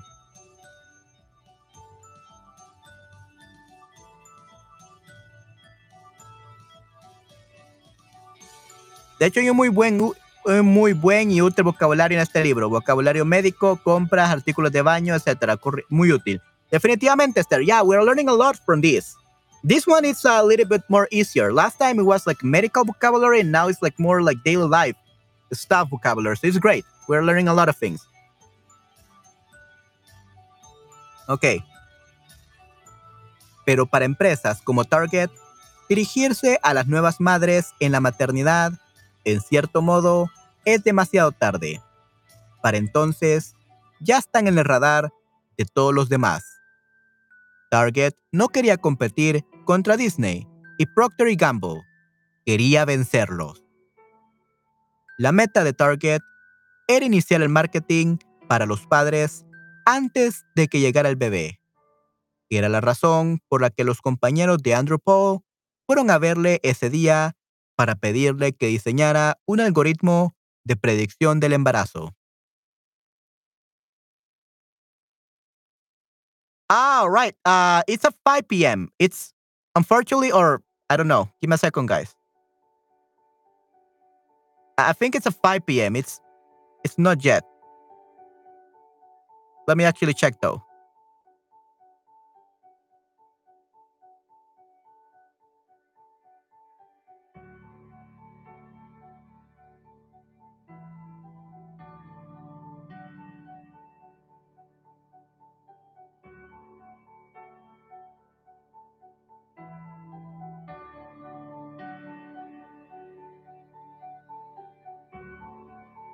Let's see.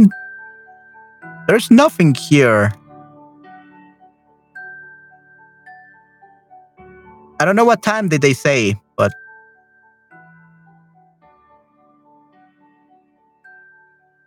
I think it's gonna be at five or let's see.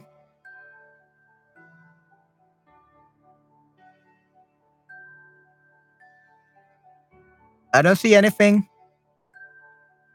yet. I think it's gonna be around 5 p.m. It's already 2:17 here, so not yet, not anything yet.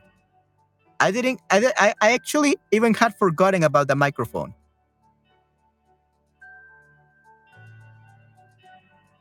But yeah, nothing yet. If I if I get to winning, I will let you know, guys, tomorrow or Thursday. Yeah, it's uh, 217. Yeah, it's 217 here, right in El Salvador. So probably it's gonna be like at 4 p.m. or 5 p.m. the giveaway. So it's, it's like two hours left. Dos horas más, chicos. Okay, yeah, two hours left. Sigo cruzando los dedos. Yeah. I hope so, Stay. I really hope so. I really need that. I really want that.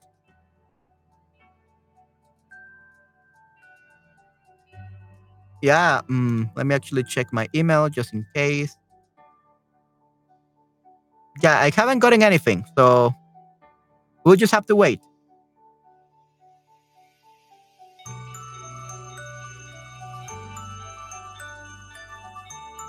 Yep, we're gonna wait. Uh, if I get to know it, everyone, I'm gonna let you know in a stream.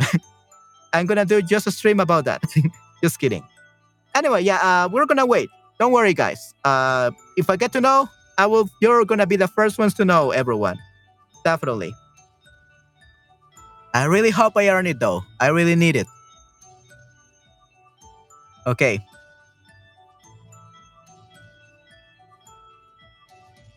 Si podían identificar quiénes eran las futuras madres, más o menos en su segundo trimestre, podrían captarlas antes que los demás. El único problema era que descubrir qué clientas estaban embarazadas era más difícil de lo que parecía. Target tenía un registro de baby shower y eso ayudaba a identificar a algunas de las mujeres embarazadas. Es más, todas, todas esas futuras mamás entregaban gustosamente información valiosa, como la fecha en que salían, salían de cuentas. Como la fecha en que salían de cuentas, lo que la compañía le servía para enviarles cupones para vitaminas prenatales o pañales. Pero solo una pequeña parte de las clientes embarazadas de Target utilizaban el registro. También había otras clientas que los ejecutivos sospechaban que estaban embarazadas porque compraban ropa de premamá, muebles infantiles y cajas de pañales. No obstante, Sospechar y saber son dos cosas distintas. ¿Cómo sabes si alguien está comprando pañales porque está embarazada o porque es un regalo para una amiga embarazada? Pero lo más importante es que el tiempo cuenta. Un cupón puede ser útil un mes antes de salir de cuentas.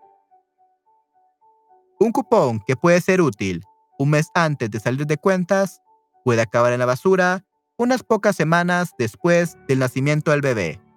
So, salir de cuentas, I think it's uh, like a phrase in Spain to say like the due date for the baby when they're when the baby is gonna be born.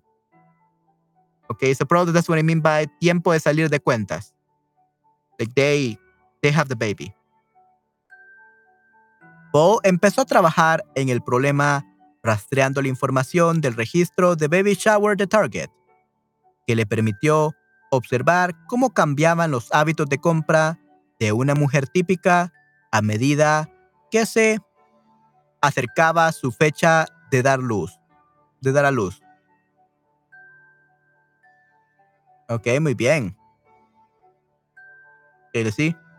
Paul empezó a trabajar en el problema rastreando la información del registro de Baby Shower de Target, que le permitió observar cómo cambiaban los hábitos de compra de una mujer típica a medida que se acercaba su fecha de dar a luz. El registro era como un laboratorio donde se, ponían, donde se, donde se podían poner a prueba los presentimientos. Hoy en día hay género para revelar el género del bebé organizada por hospitales. Creo que los padres tienen que pagar un montón. ¿En serio? ¡Wow! Interesante. Yeah, but yeah, that, that, that's just a way to, to earn more money for, for the companies. Yeah. Uh, I, don't think I will pay for that, for a party to know the, the gender. Yeah, I, I think it, I would just like to know myself and my my wife, and that's it. and then I will tell everyone else, but not make a party. I don't want to spend that money on that. I will use that money for a microphone. yeah. Hmm. Okay. El registro era como un laboratorio donde se ponían a prueba los presentimientos. Cada madre embarazada daba su nombre, el de su pareja y la fecha en que salía de cuenta. Ya, yeah, fecha en que salía de cuenta the due date for the baby. But we don't say that. Eh, due date of the baby. Yeah, let's see.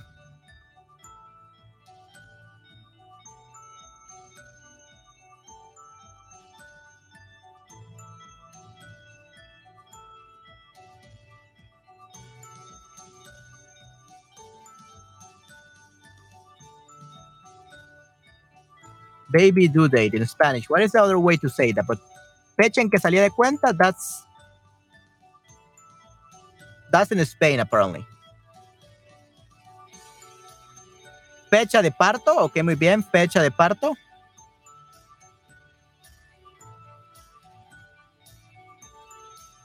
Fecha de parto, we say that. The date of the parto, which would be the birth.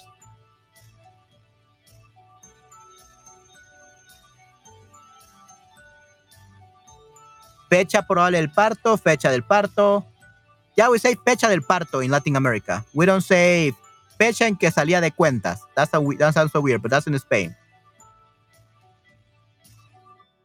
El almacén de datos de Target podía vincular la información con el número de ID de cliente de la familia.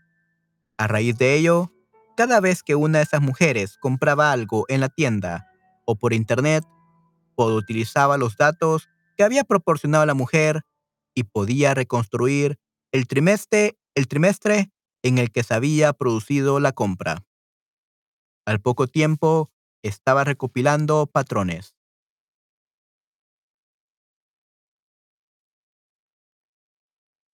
Descubrió que las madres embarazadas compraban de formas muy predecibles. Por ejemplo, veamos las lociones. Mucha gente compra lociones, pero un analista de datos de Target observó que las mujeres que estaban apuntadas en el registro de bebés solían comprar cantidades inusualmente altas de loción, de loción sin aroma hacia principios de su segundo trimestre. Otro analista observó que en algún momento, en las primeras 21 semanas, muchas mujeres embarazadas compraban muchas vitaminas, como calcio, magnesio y zinc.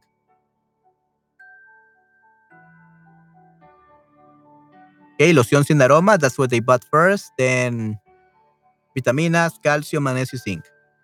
Muchas clientes compraban jabón y bolas de algodón, pero cuando alguien empieza a comprar de repente un montón de jabón sin aroma y bolas de algodón, además de gel sanitizante para manos y un número exagerado de toallitas, todo a la vez. A los pocos meses de haber comprado lociones, magnesio y zinc, son indicativos de que se acerca el parto.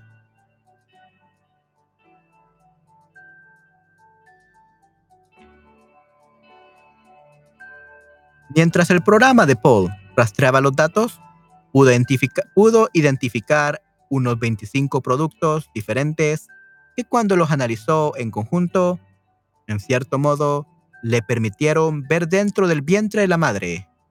Pero lo más importante es que podía incluso adivinar el trimestre en que se encontraba. Y de este modo, una fecha aproximada de su parto. Y así Target podía enviarle cupones cuando estaba a punto de hacer sus compras. Cuando Paul terminó su programa, podía asignar a casi toda clienta habitual una puntuación de predicción de embarazo. Jenny Ward es una joven de 23 años de Atlanta que compró loción de mantequilla de cacao, un bolso lo bastante grande como para poder llevar pañales, zinc, magnesio y una alfombra azul claro hay un 87%, hay un 87 probabilidades de que esté embarazada y, que, y, de que su fecha de parto, ya fecha de parto, this is what the due date, y de que su fecha de parto sea a finales de agosto. This Alter, de Brooklyn, 35 años, ha comprado 5 paquetes de toallitas, una botella de, de detergente para la ropa para piel sensible, tejanos bombachos, vitaminas que contienen DHA y un montón de hidratantes. Hay un 96% de probabilidades de que esté embarazada y que probablemente dé a luz a principios de mayo. Case over, over 80% of accuracy. Ketchum Pike, 39 años, San Francisco. Ha comprado una sillita de paseo de 250 dólares pero nada más. Probablemente la haya, probablemente la haya comprado para el baby shower de una amiga. Además, sus datos demográficos muestran que se divorció hace dos años. So she's not pregnant.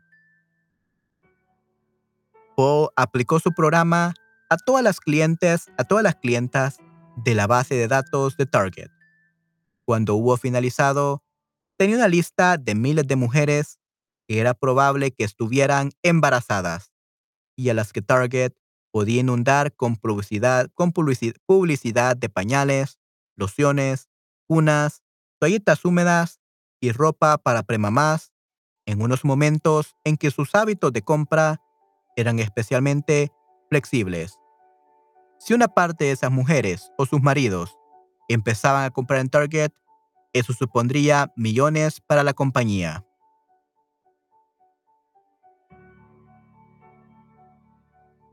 No utilizamos mucho la tarjeta de crédito para nuestras compras en línea.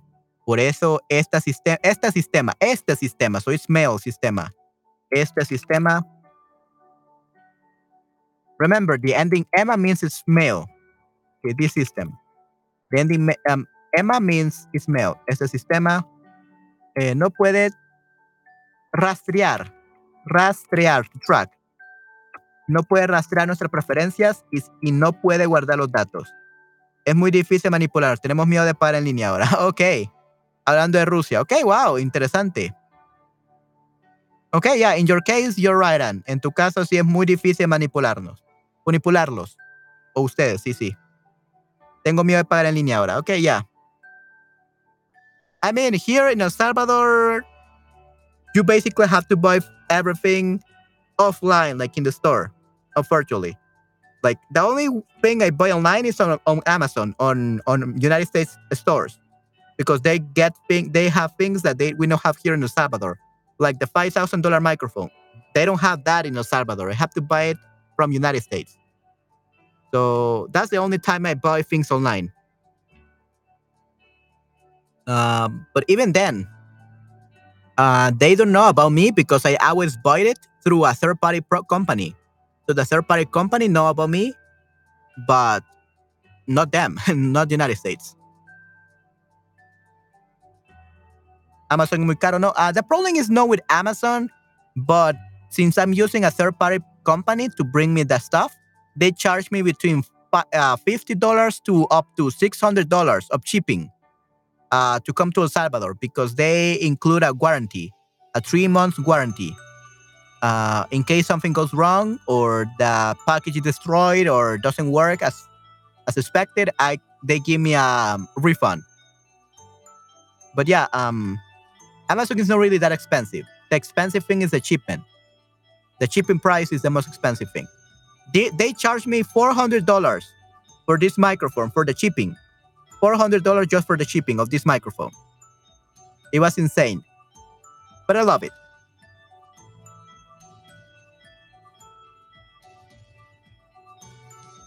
Entonces, justo cuando estaba a punto de comenzar esta avalancha de publicidad, alguien del departamento de marketing hizo una pregunta. ¿Cómo van a, reaccionar las mujeres cuando se den cuenta de cuánto sabe Target?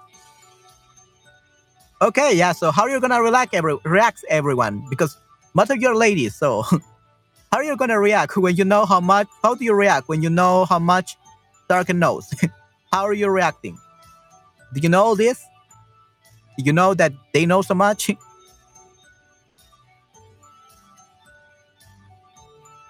¿Ok? Si le enviamos a alguien un catálogo que ponga felicidades por su primer hijo, pero nunca nos ha dicho que está embarazada, eso hará que esas personas se sientan incómodas, me dijo Paul. Somos muy conservadores respecto al cumplimiento de todas las leyes de privacidad, pero incluso ciñéndonos, ciñéndonos a la ley podemos hacer cosas que incomoden a las personas. Oh, yeah, definitely. Yeah. Uh, just one book. They charged me like $30 just for shipping a book. So in the end, one book from Amazon cost me like $70, $100 just for one book. They're very expensive. And I, I remember um, six years ago, seven years ago, I spent $3,000 on books and dollars. Two hundred was for the price of the books, and one thousand dollars just for the shipping of the books. It was crazy.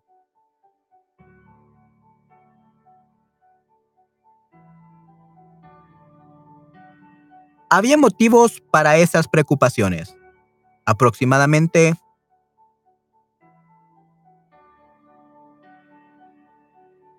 uh, history books, books about education, books about uh, health, book about um, how to be healthy, business, all things like that. Very productive books, history, all that.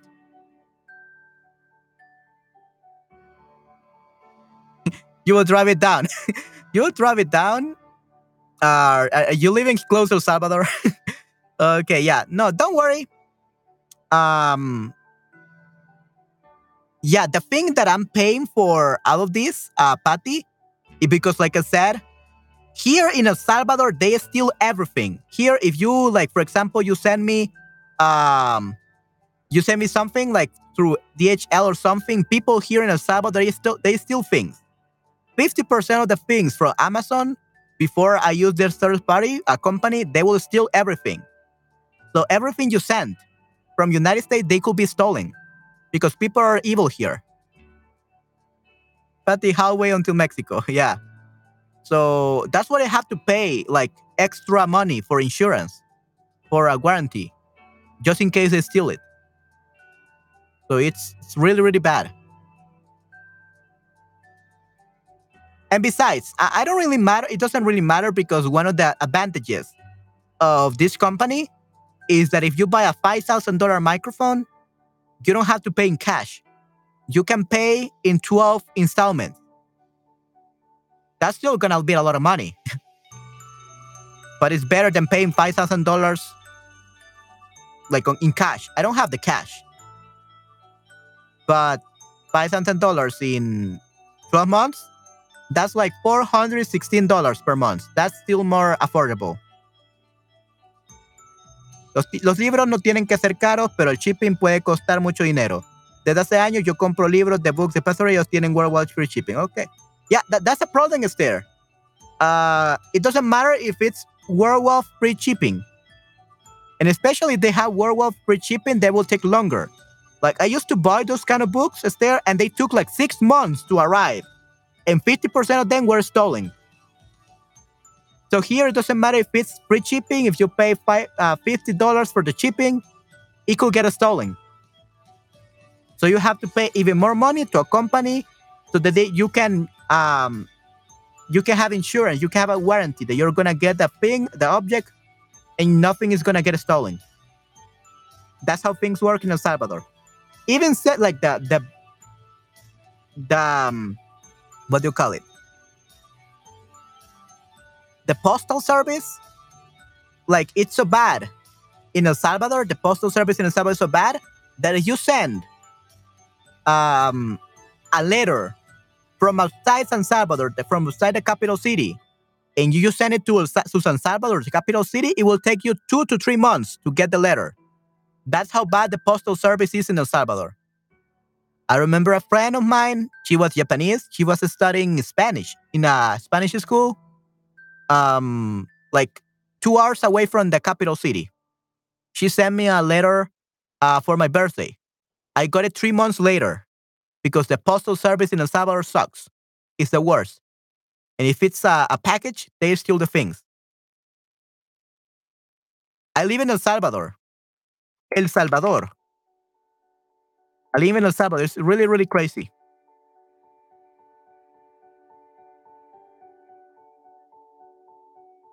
So yeah, unfortunately, if I want something, but you know, it's not that bad. Es loco, yeah. It's not that bad, actually, everyone. You will tell me, oh, but Manuel, when is birthday? March 26. It's March 26, my birthday. But don't worry, Patty. Yeah, um, but yeah, basically, uh, it's not really all that bad, you know?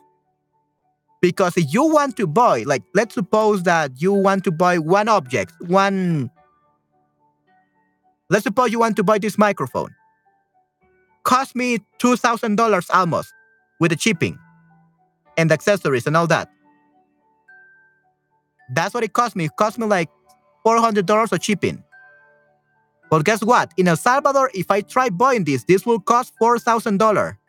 Because here, everything you could buy for $1,000, here you will find in the country for 2000 or for 3000 This iPhone cost me $1,400. In El Salvador, it costs $2,400, the same model, if you want to buy it in El Salvador. So all the stores sell things for the double price. So even if I have to pay a lot of money for the shipping, I still get it half price as if I bought it in El Salvador. So I don't complain.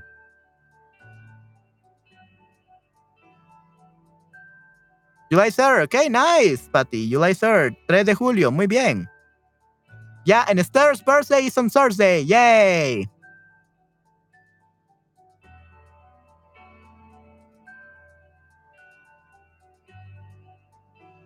Yeah, almost every month. Yeah, definitely. Okay, yeah, I think we're gonna make a document with everyone's birthdays. Let's actually gonna do it right now. Why not?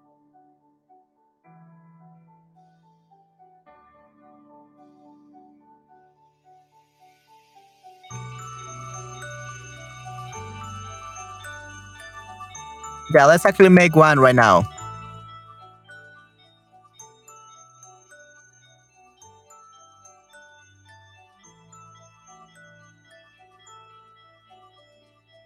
Okay, so we have Esther,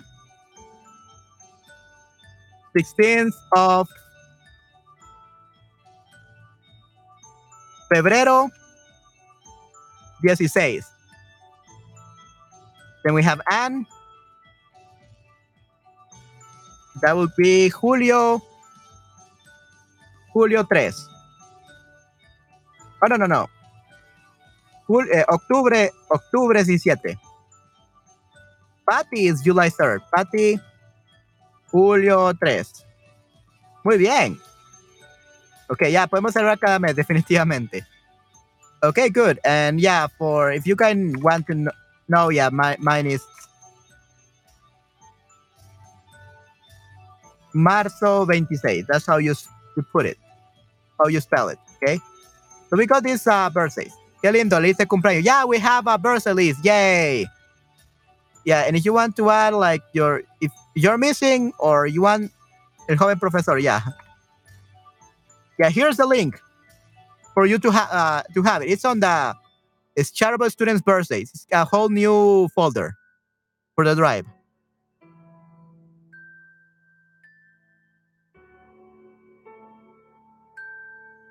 Yeah, if you're there, oh Gary, yeah, Gary is missing. Right. uh, Patty, is that you? Is that you, Patty?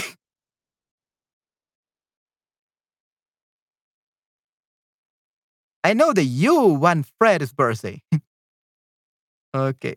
See, see, okay, yeah, I knew it was you, Patty. I knew it was you. Okay. Anyway, uh, let's continue. We're almost done with the, with this chapter. Había motivos para esas preocupaciones.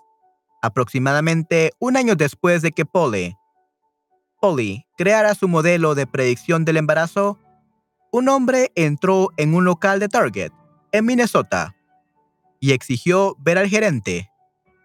Tenía una publicidad en la mano. Estaba muy enfadado.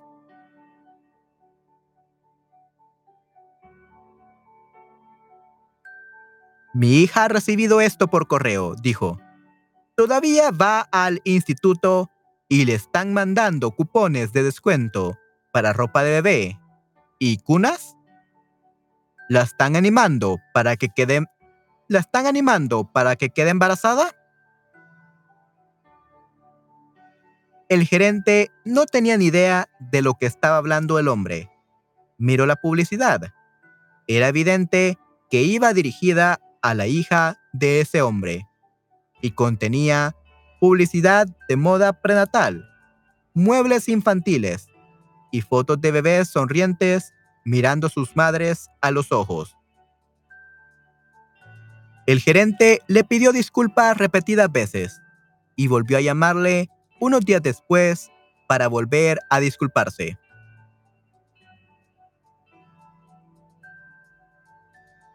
Después volvió a llamarle unos días después para volver a disculparse. El padre se sintió un poco avergonzado. He hablado con mi hija, le dijo.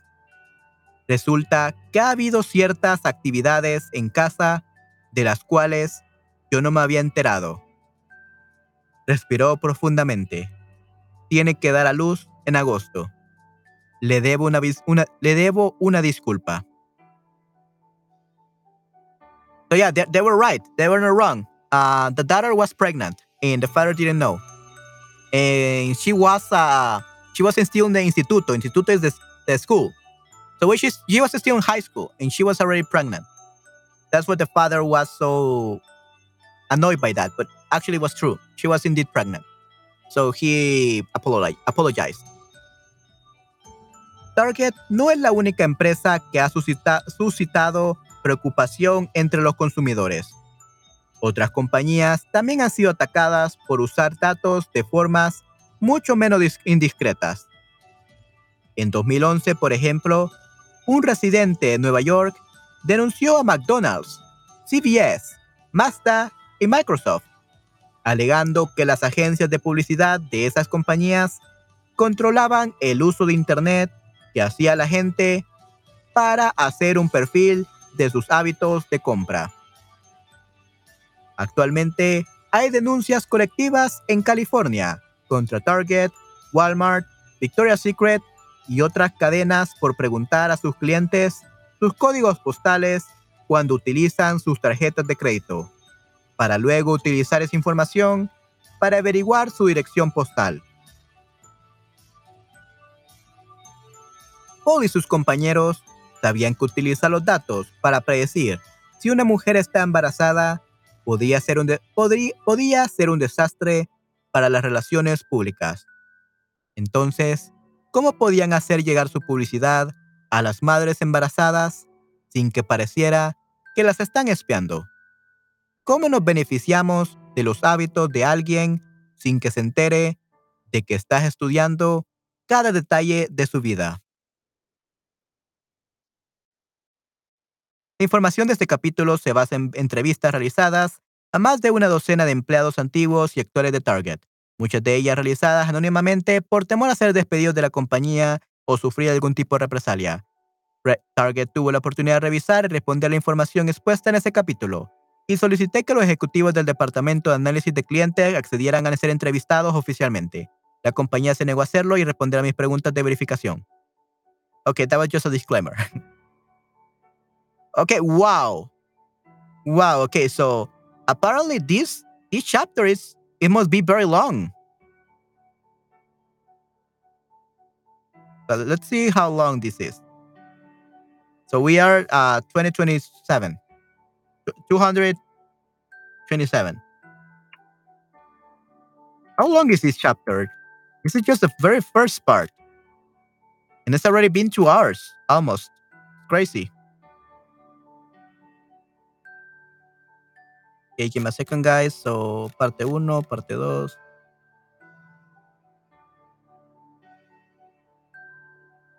Oh, okay.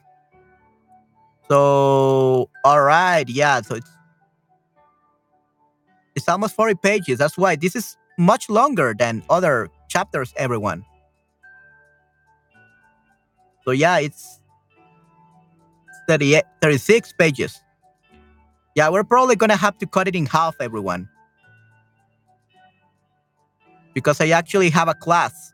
Este capítulo un libro entero. Yeah, definitivamente. Yeah, it's a whole book. Yeah, this is the, the largest chapter that we have had to read so far.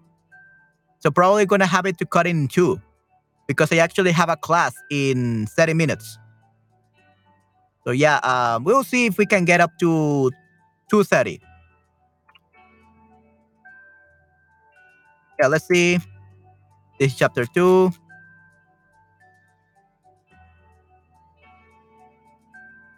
Let's see if we can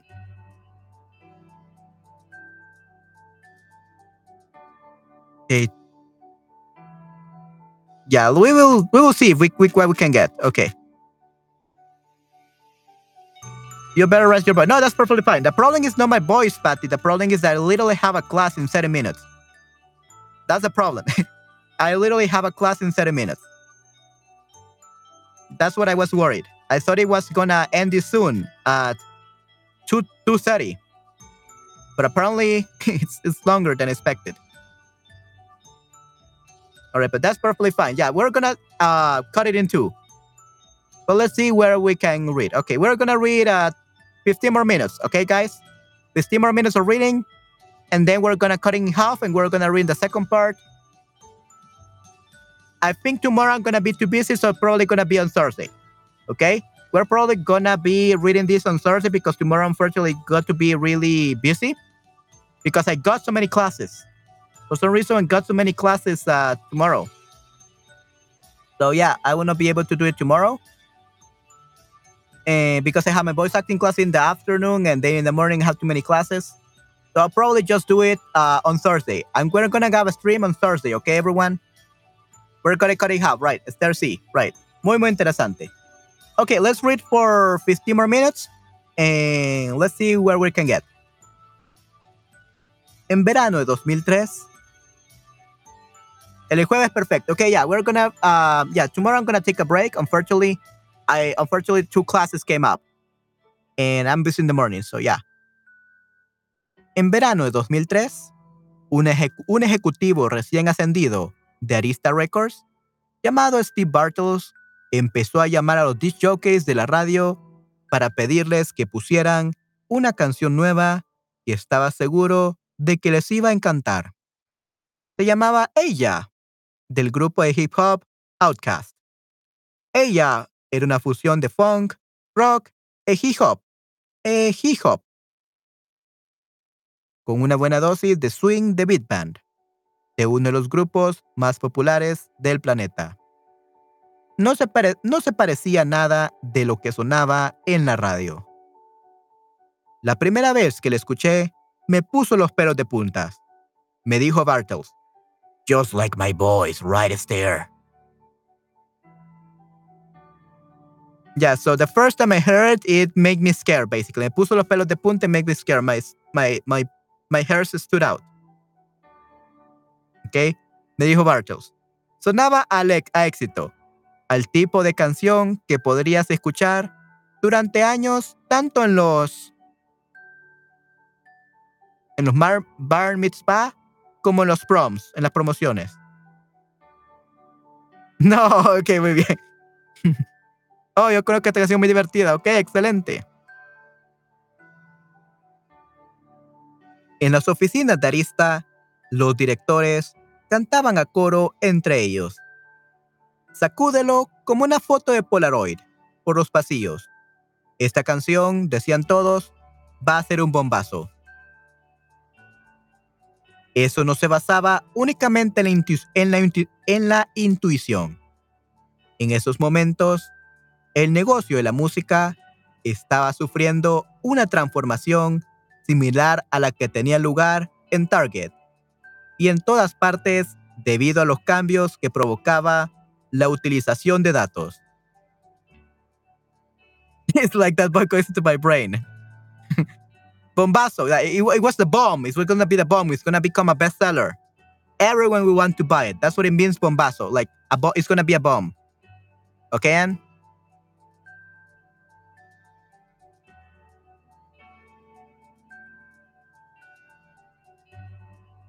Del mismo modo, del mismo modo que las empresas utilizaban algoritmos informáticos para predecir los hábitos de los compradores. Ok, en esos momentos el negocio de la música estaba sufriendo una transformación similar a la que tenía lugar en Target y en todas, las, en todas partes debido a los cambios que provocaba la utilización de datos. Del mismo modo que las empresas utilizaban algoritmos informáticos para predecir los hábitos de los compradores, los directores de las discografías y de la radio utilizaban programas para averiguar hábitos de escucha de los oyentes.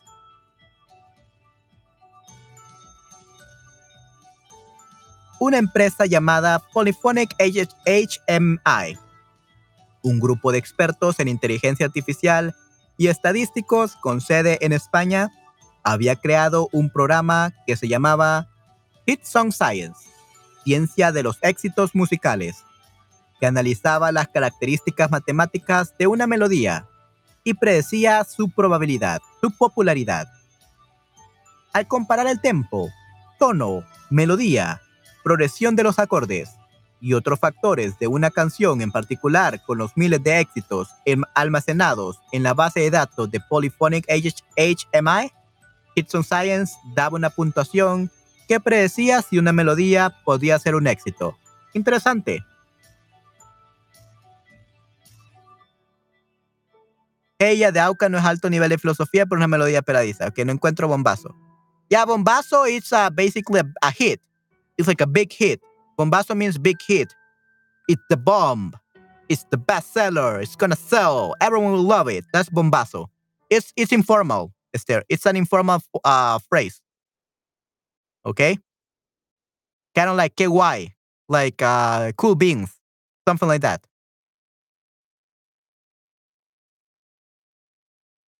El programa había predicho que el Come Away With Me de Nora Jones, por ejemplo, sería un éxito cuando la mayor parte de la industria discográfica había rechazado el álbum.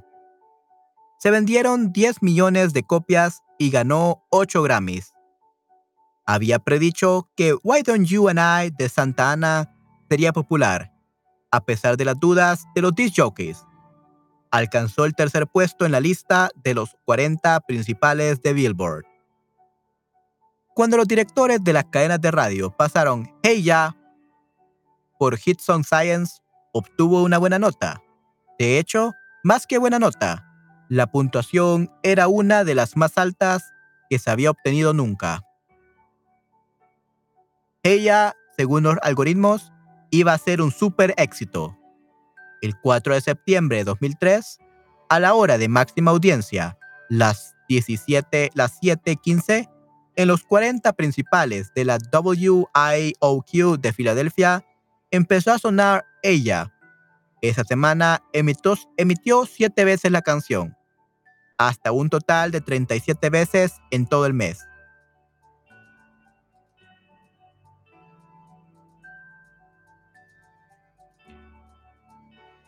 Yeah, like es un éxito. La formal version is a, is a success. Es un éxito. Like super éxito. Iba a ser un super éxito. Es un éxito. Fue un éxito. Fue un éxito. That's what we say the formal way. It was a success. That's the, the formal version. Fue un éxito. It was a success. Fue la bomba. That's the same thing. Okay, okay, and so it was a success. Fue un éxito o un super éxito. A super success. It's the same thing as saying the bomb, la bomba, bombazo. Okay? That's the formal version.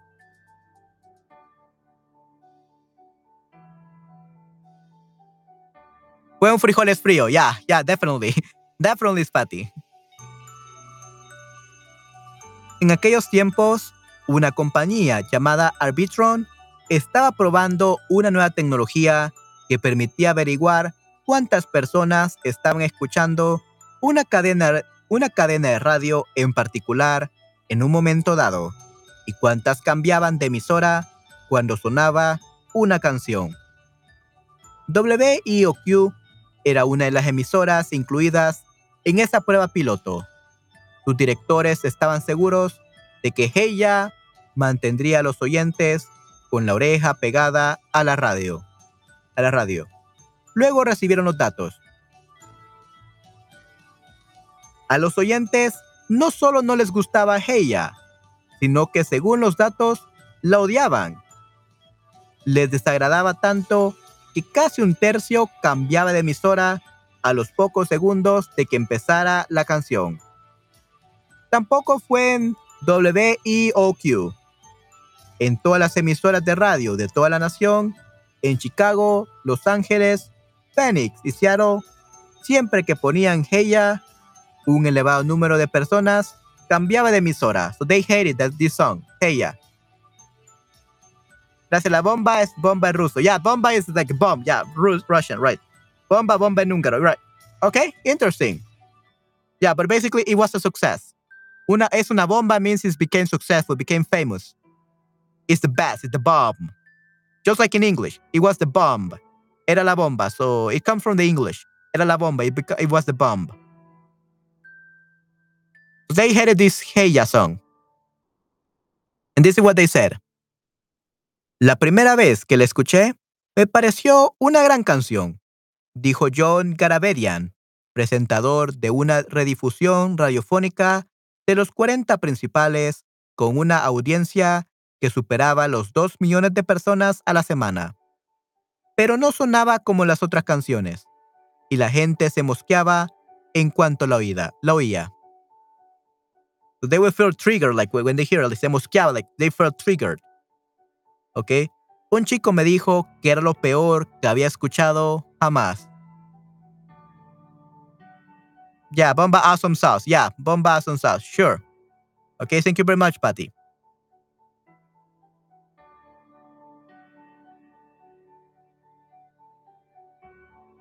La gente escucha 40 principales porque quiere oír sus canciones favoritas o canciones que suenen como sus canciones favoritas. Cuando se emite algo diferente, se enfada. No quiere nada que no le resulte familiar. Arista había invertido mucho dinero en la promoción de Heya. La industria de la música y de la radio necesitaba que fuera un éxito. Los éxitos valen una fortuna, no solo porque el público compra la canción, sino porque un éxito puede persuadir a los oyentes para que abandonen los videojuegos e Internet por la radio. Un éxito puede vender coches deportivos en la televisión y ropa en las tiendas de moda. Los éxitos pueden ser, la raíz de docenas de hábitos de gasto en los que confían los anunciantes, las cadenas de televisión, los bares y las discotecas, e incluso empresas tecnológicas como Apple. Ahora, una de las canciones por las que se había apostado más fuerte, una melodía que los algoritmos habían estimado que podía ser la canción del año, estaba fracasando. Los directores de las emisoras de radio estaban desesperados por hallar la manera de convertir a, de convertir a Heya en un éxito. Esa pregunta, ¿cómo convertir una canción en un éxito? Ha hecho cavilar a la industria de la música desde sus inicios, pero solo, en las últimas décadas ha intentado responder a ella mediante métodos científicos. Uno de los pioneros fue un antiguo director de una emisora llamado Rich Mayer, que en 1985, junto con su esposa Nancy, montó una empresa que se llamaba Mediabase en el sótano de su casa de Chicago. Cada mañana, al levantarse, seleccionaban un paquete de cintas de las emisoras de distintas ciudades que habían grabado el día anterior y contaban y analizaban cada canción que habían puesto. Meyer publicaba semanalmente un boletín informativo donde hacía un seguimiento de las canciones que ganaban o perdían popularidad. En sus primeros años, el boletín contaba solo con un centenar de suscriptores, y Meyer y su esposa se esforzaban por mantener a flote la empresa. No obstante, a medida que más emisoras de radio utilizaban los criterios de Meyer para aumentar su audiencia, para aumentar su audiencia y concretamente estudiar las fórmulas que había diseñado para explicar las tendencias de escucha, su boletín, los, datos que, los datos que vendían como Mediabase y luego servicios similares proporcionados por una industria creciente de asesores centrados en los datos se fueron imponiendo en la forma de dirigir las emisoras de radio. Uno de los enigmas que más le gustaba resolver a Mayer era averiguar por qué algunas canciones parecía que los oyentes nunca cambiaban nunca de canal. Entre los, entre los disc jockeys, estas canciones se conocen como pegadizas. una canción pegadiza, a pegadiza song is a song that is catchy. That is very catchy and you're always singing it. That's pegadiza, catchy. Mayer llevaba años rastreando cientos de canciones pegadizas, tratando de adivinar el principio que las hacía populares. Tenía el despacho lleno de gráficos y tablas con las características de distintas canciones pegadizas. Mayer siempre había buscado formas nuevas de medir el grado en que eran pegadizas. Y cuando salió Heya, empezó a experimentar con los datos de las pruebas que estaba realizando Arbitron para ver si se le ocurría alguna idea nueva. Algunas de las canciones más pegadizas de la época lo eran por razones obvias. Crazy in Love de Beyoncé y Señorita de Justin Timberlake. Por ejemplo, acababan de salir y ya eran famosas, pero eran grandes canciones de estrellas consolidadas de la música, por lo que era normal que fueran pegadizas. So these songs were pegadizas, they were catchy because they were from Beyoncé and Justin Timberlake, because they were famous people. Sin embargo, había otras canciones que nadie entendía por qué lo eran.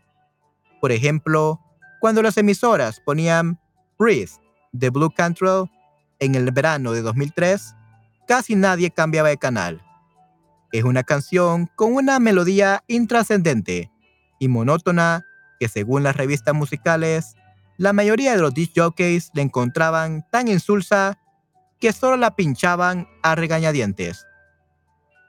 Pero por alguna razón, siempre que sonaba en la radio, la gente la escuchaba, aunque según averiguaron, aunque según averiguaron posteriormente los encuestadores, los oyentes confesaban que no les gustaba demasiado. O veamos Here Without You, The Three Doors Down, o casi cualquier canción del grupo Maroon 5. Esas, bandas, esas bandas son tan impersonales de que críticos y oyentes crearon una nueva categoría, crearon una nueva categoría musical, buff rock, rock para el baño, para describir, para, descubrir, para describir sus desangelados, desangelados sonidos. Sin embargo, sin embargo, siempre que sonaba por la radio, casi nadie cambiaba de emisora. Luego había canciones que los oyentes decían claramente que les desagradaban. They, disliked them. They disgusted them. Pero que eran pegadizas, but they, they were catchy. Como por ejemplo, el caso de Cristina Aguilera o Celine Dion. Como sobre el arco iris, Somewhere Over the Rainbow. Una canción pegadiza, una canción muy antigua con muchos covers hoy en día. Sí, sí, definitivamente, Esther, right. Exactly, Esther. En todas las encuestas, los oyentes varones decían que odiaban a Celine, Dion y que, no soportaban, sus canciones. Pero cuando, pero cuando sonaba una canción de Dion en la radio, los hombres se quedaban escuchándola. En el mercado de Los Ángeles, las cadenas que ponían en mercado de Los Ángeles, las cadenas que ponían regularmente las canciones de Dion al final de cada hora, cuando Arbitron haría, hacía una medición de la audiencia, podían estar seguras de que, incrementarían su audiencia al menos en un 3%, una cifra muy alta en el mundo de la radio. Puede que los oyentes varones pensaran que no les gustaba Dion, pero cuando ponían sus canciones se quedaban enganchados. ¿Ok? Cada noche, Mayer se ponía a escuchar una serie de, canciones pegadizas seguidas, una tras otra, una y otra vez. En ese proceso, empezó a descubrir una similitud entre ellas. No era que las canciones sonaran parecidas. Algunas eran baladas, otras pop. Sin embargo, todas se parecían en cuanto a que sonaban exactamente a lo que Meyer esperaba escuchar de ese género. Sonaban familiares. Como todo lo que se escucha en la radio, pero un poco más pulidas, un poco más cerca del punto medio de la canción perfecta. Okay, so people disliked new things. Yeah, people disliked new things. It's not that they didn't like the song, it was just a new genre and it was a new song. That's why they didn't like it, not because it was bad, but actually because it was new. People don't like new things. They want the same thing, but with another flavor. That's what they want. Okay? And like that. A veces las emisoras hacían investigaciones. Llamaban por teléfono a los oyentes y les ponían un fragmento, un fragmento de una canción. Y los oyentes decían, La he escuchado un millón de veces. Estoy harto de oírla. So estar harto means like you cannot put up with it anymore. Like you're, ah, like that's, ah, estoy harto. Like I had enough of this. Like I hate it so much that I had enough of it. Estoy harto de oírla. That's what it means. Estoy harto. Like I had enough of this. I cannot put up with it anymore. Estoy harto de oírla. Me dijo Mayer. Pero cuando suena en la radio, tu subconsciente te dice, conozco esta canción. La he oído millones de veces. Puedo cantarla. Las canciones pegadizas son lo que esperas escuchar en la radio. Tu cerebro quiere secretamente esa canción porque le resulta muy familiar respecto a todo lo demás que ha escuchado y le ha gustado. Sencillamente suena bien. Hay pruebas de que la preferencia por las cosas que nos suenan familiares es producto de nuestra neurología. Los científicos han examinado los cerebros de las personas cuando escuchan música y han descubierto que regiones neuronales están implicadas en la compresión de los estímulos auditivos.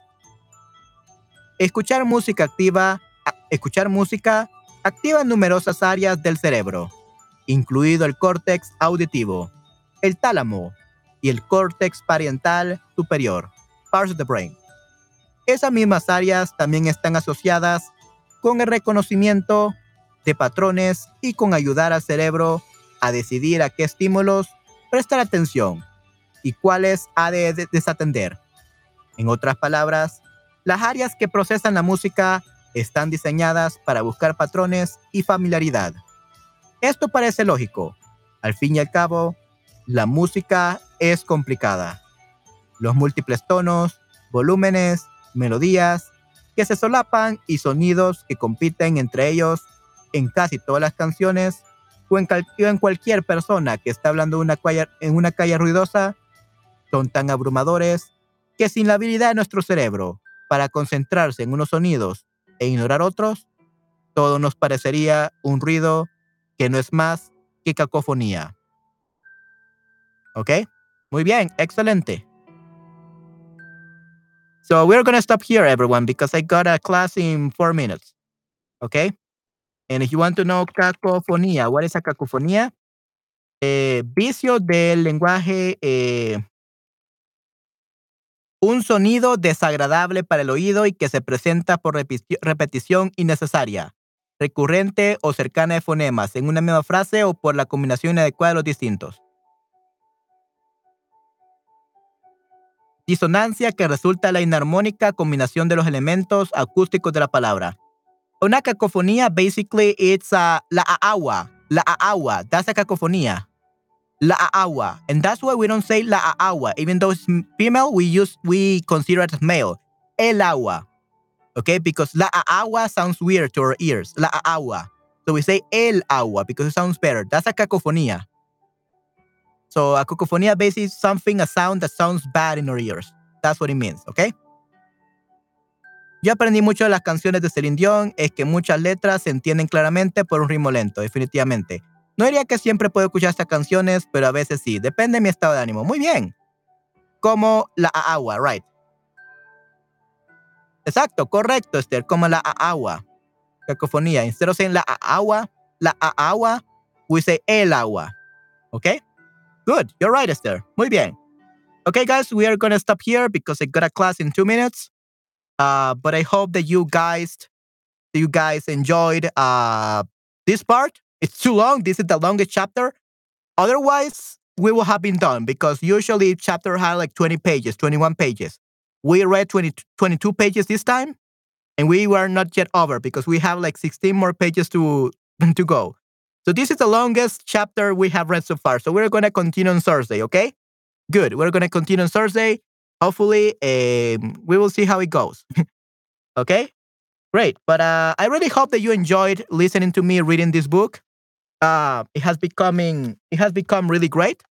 We learn about daily life things, about the supermarket, how Target and all these companies they know everything about us, especially in United States. Probably in other countries it's different, but in United States they know everything about us, unfortunately.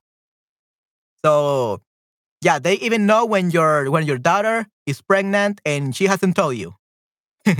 yeah, so it could be good or bad depending on how you see it, but yeah. Very interesting, muy muy interesante. Gracias que tengo una buena clase, capítulo es muy interesante. Gracias, gracias por la lectura, me gustó mucho. Okay? Awesome.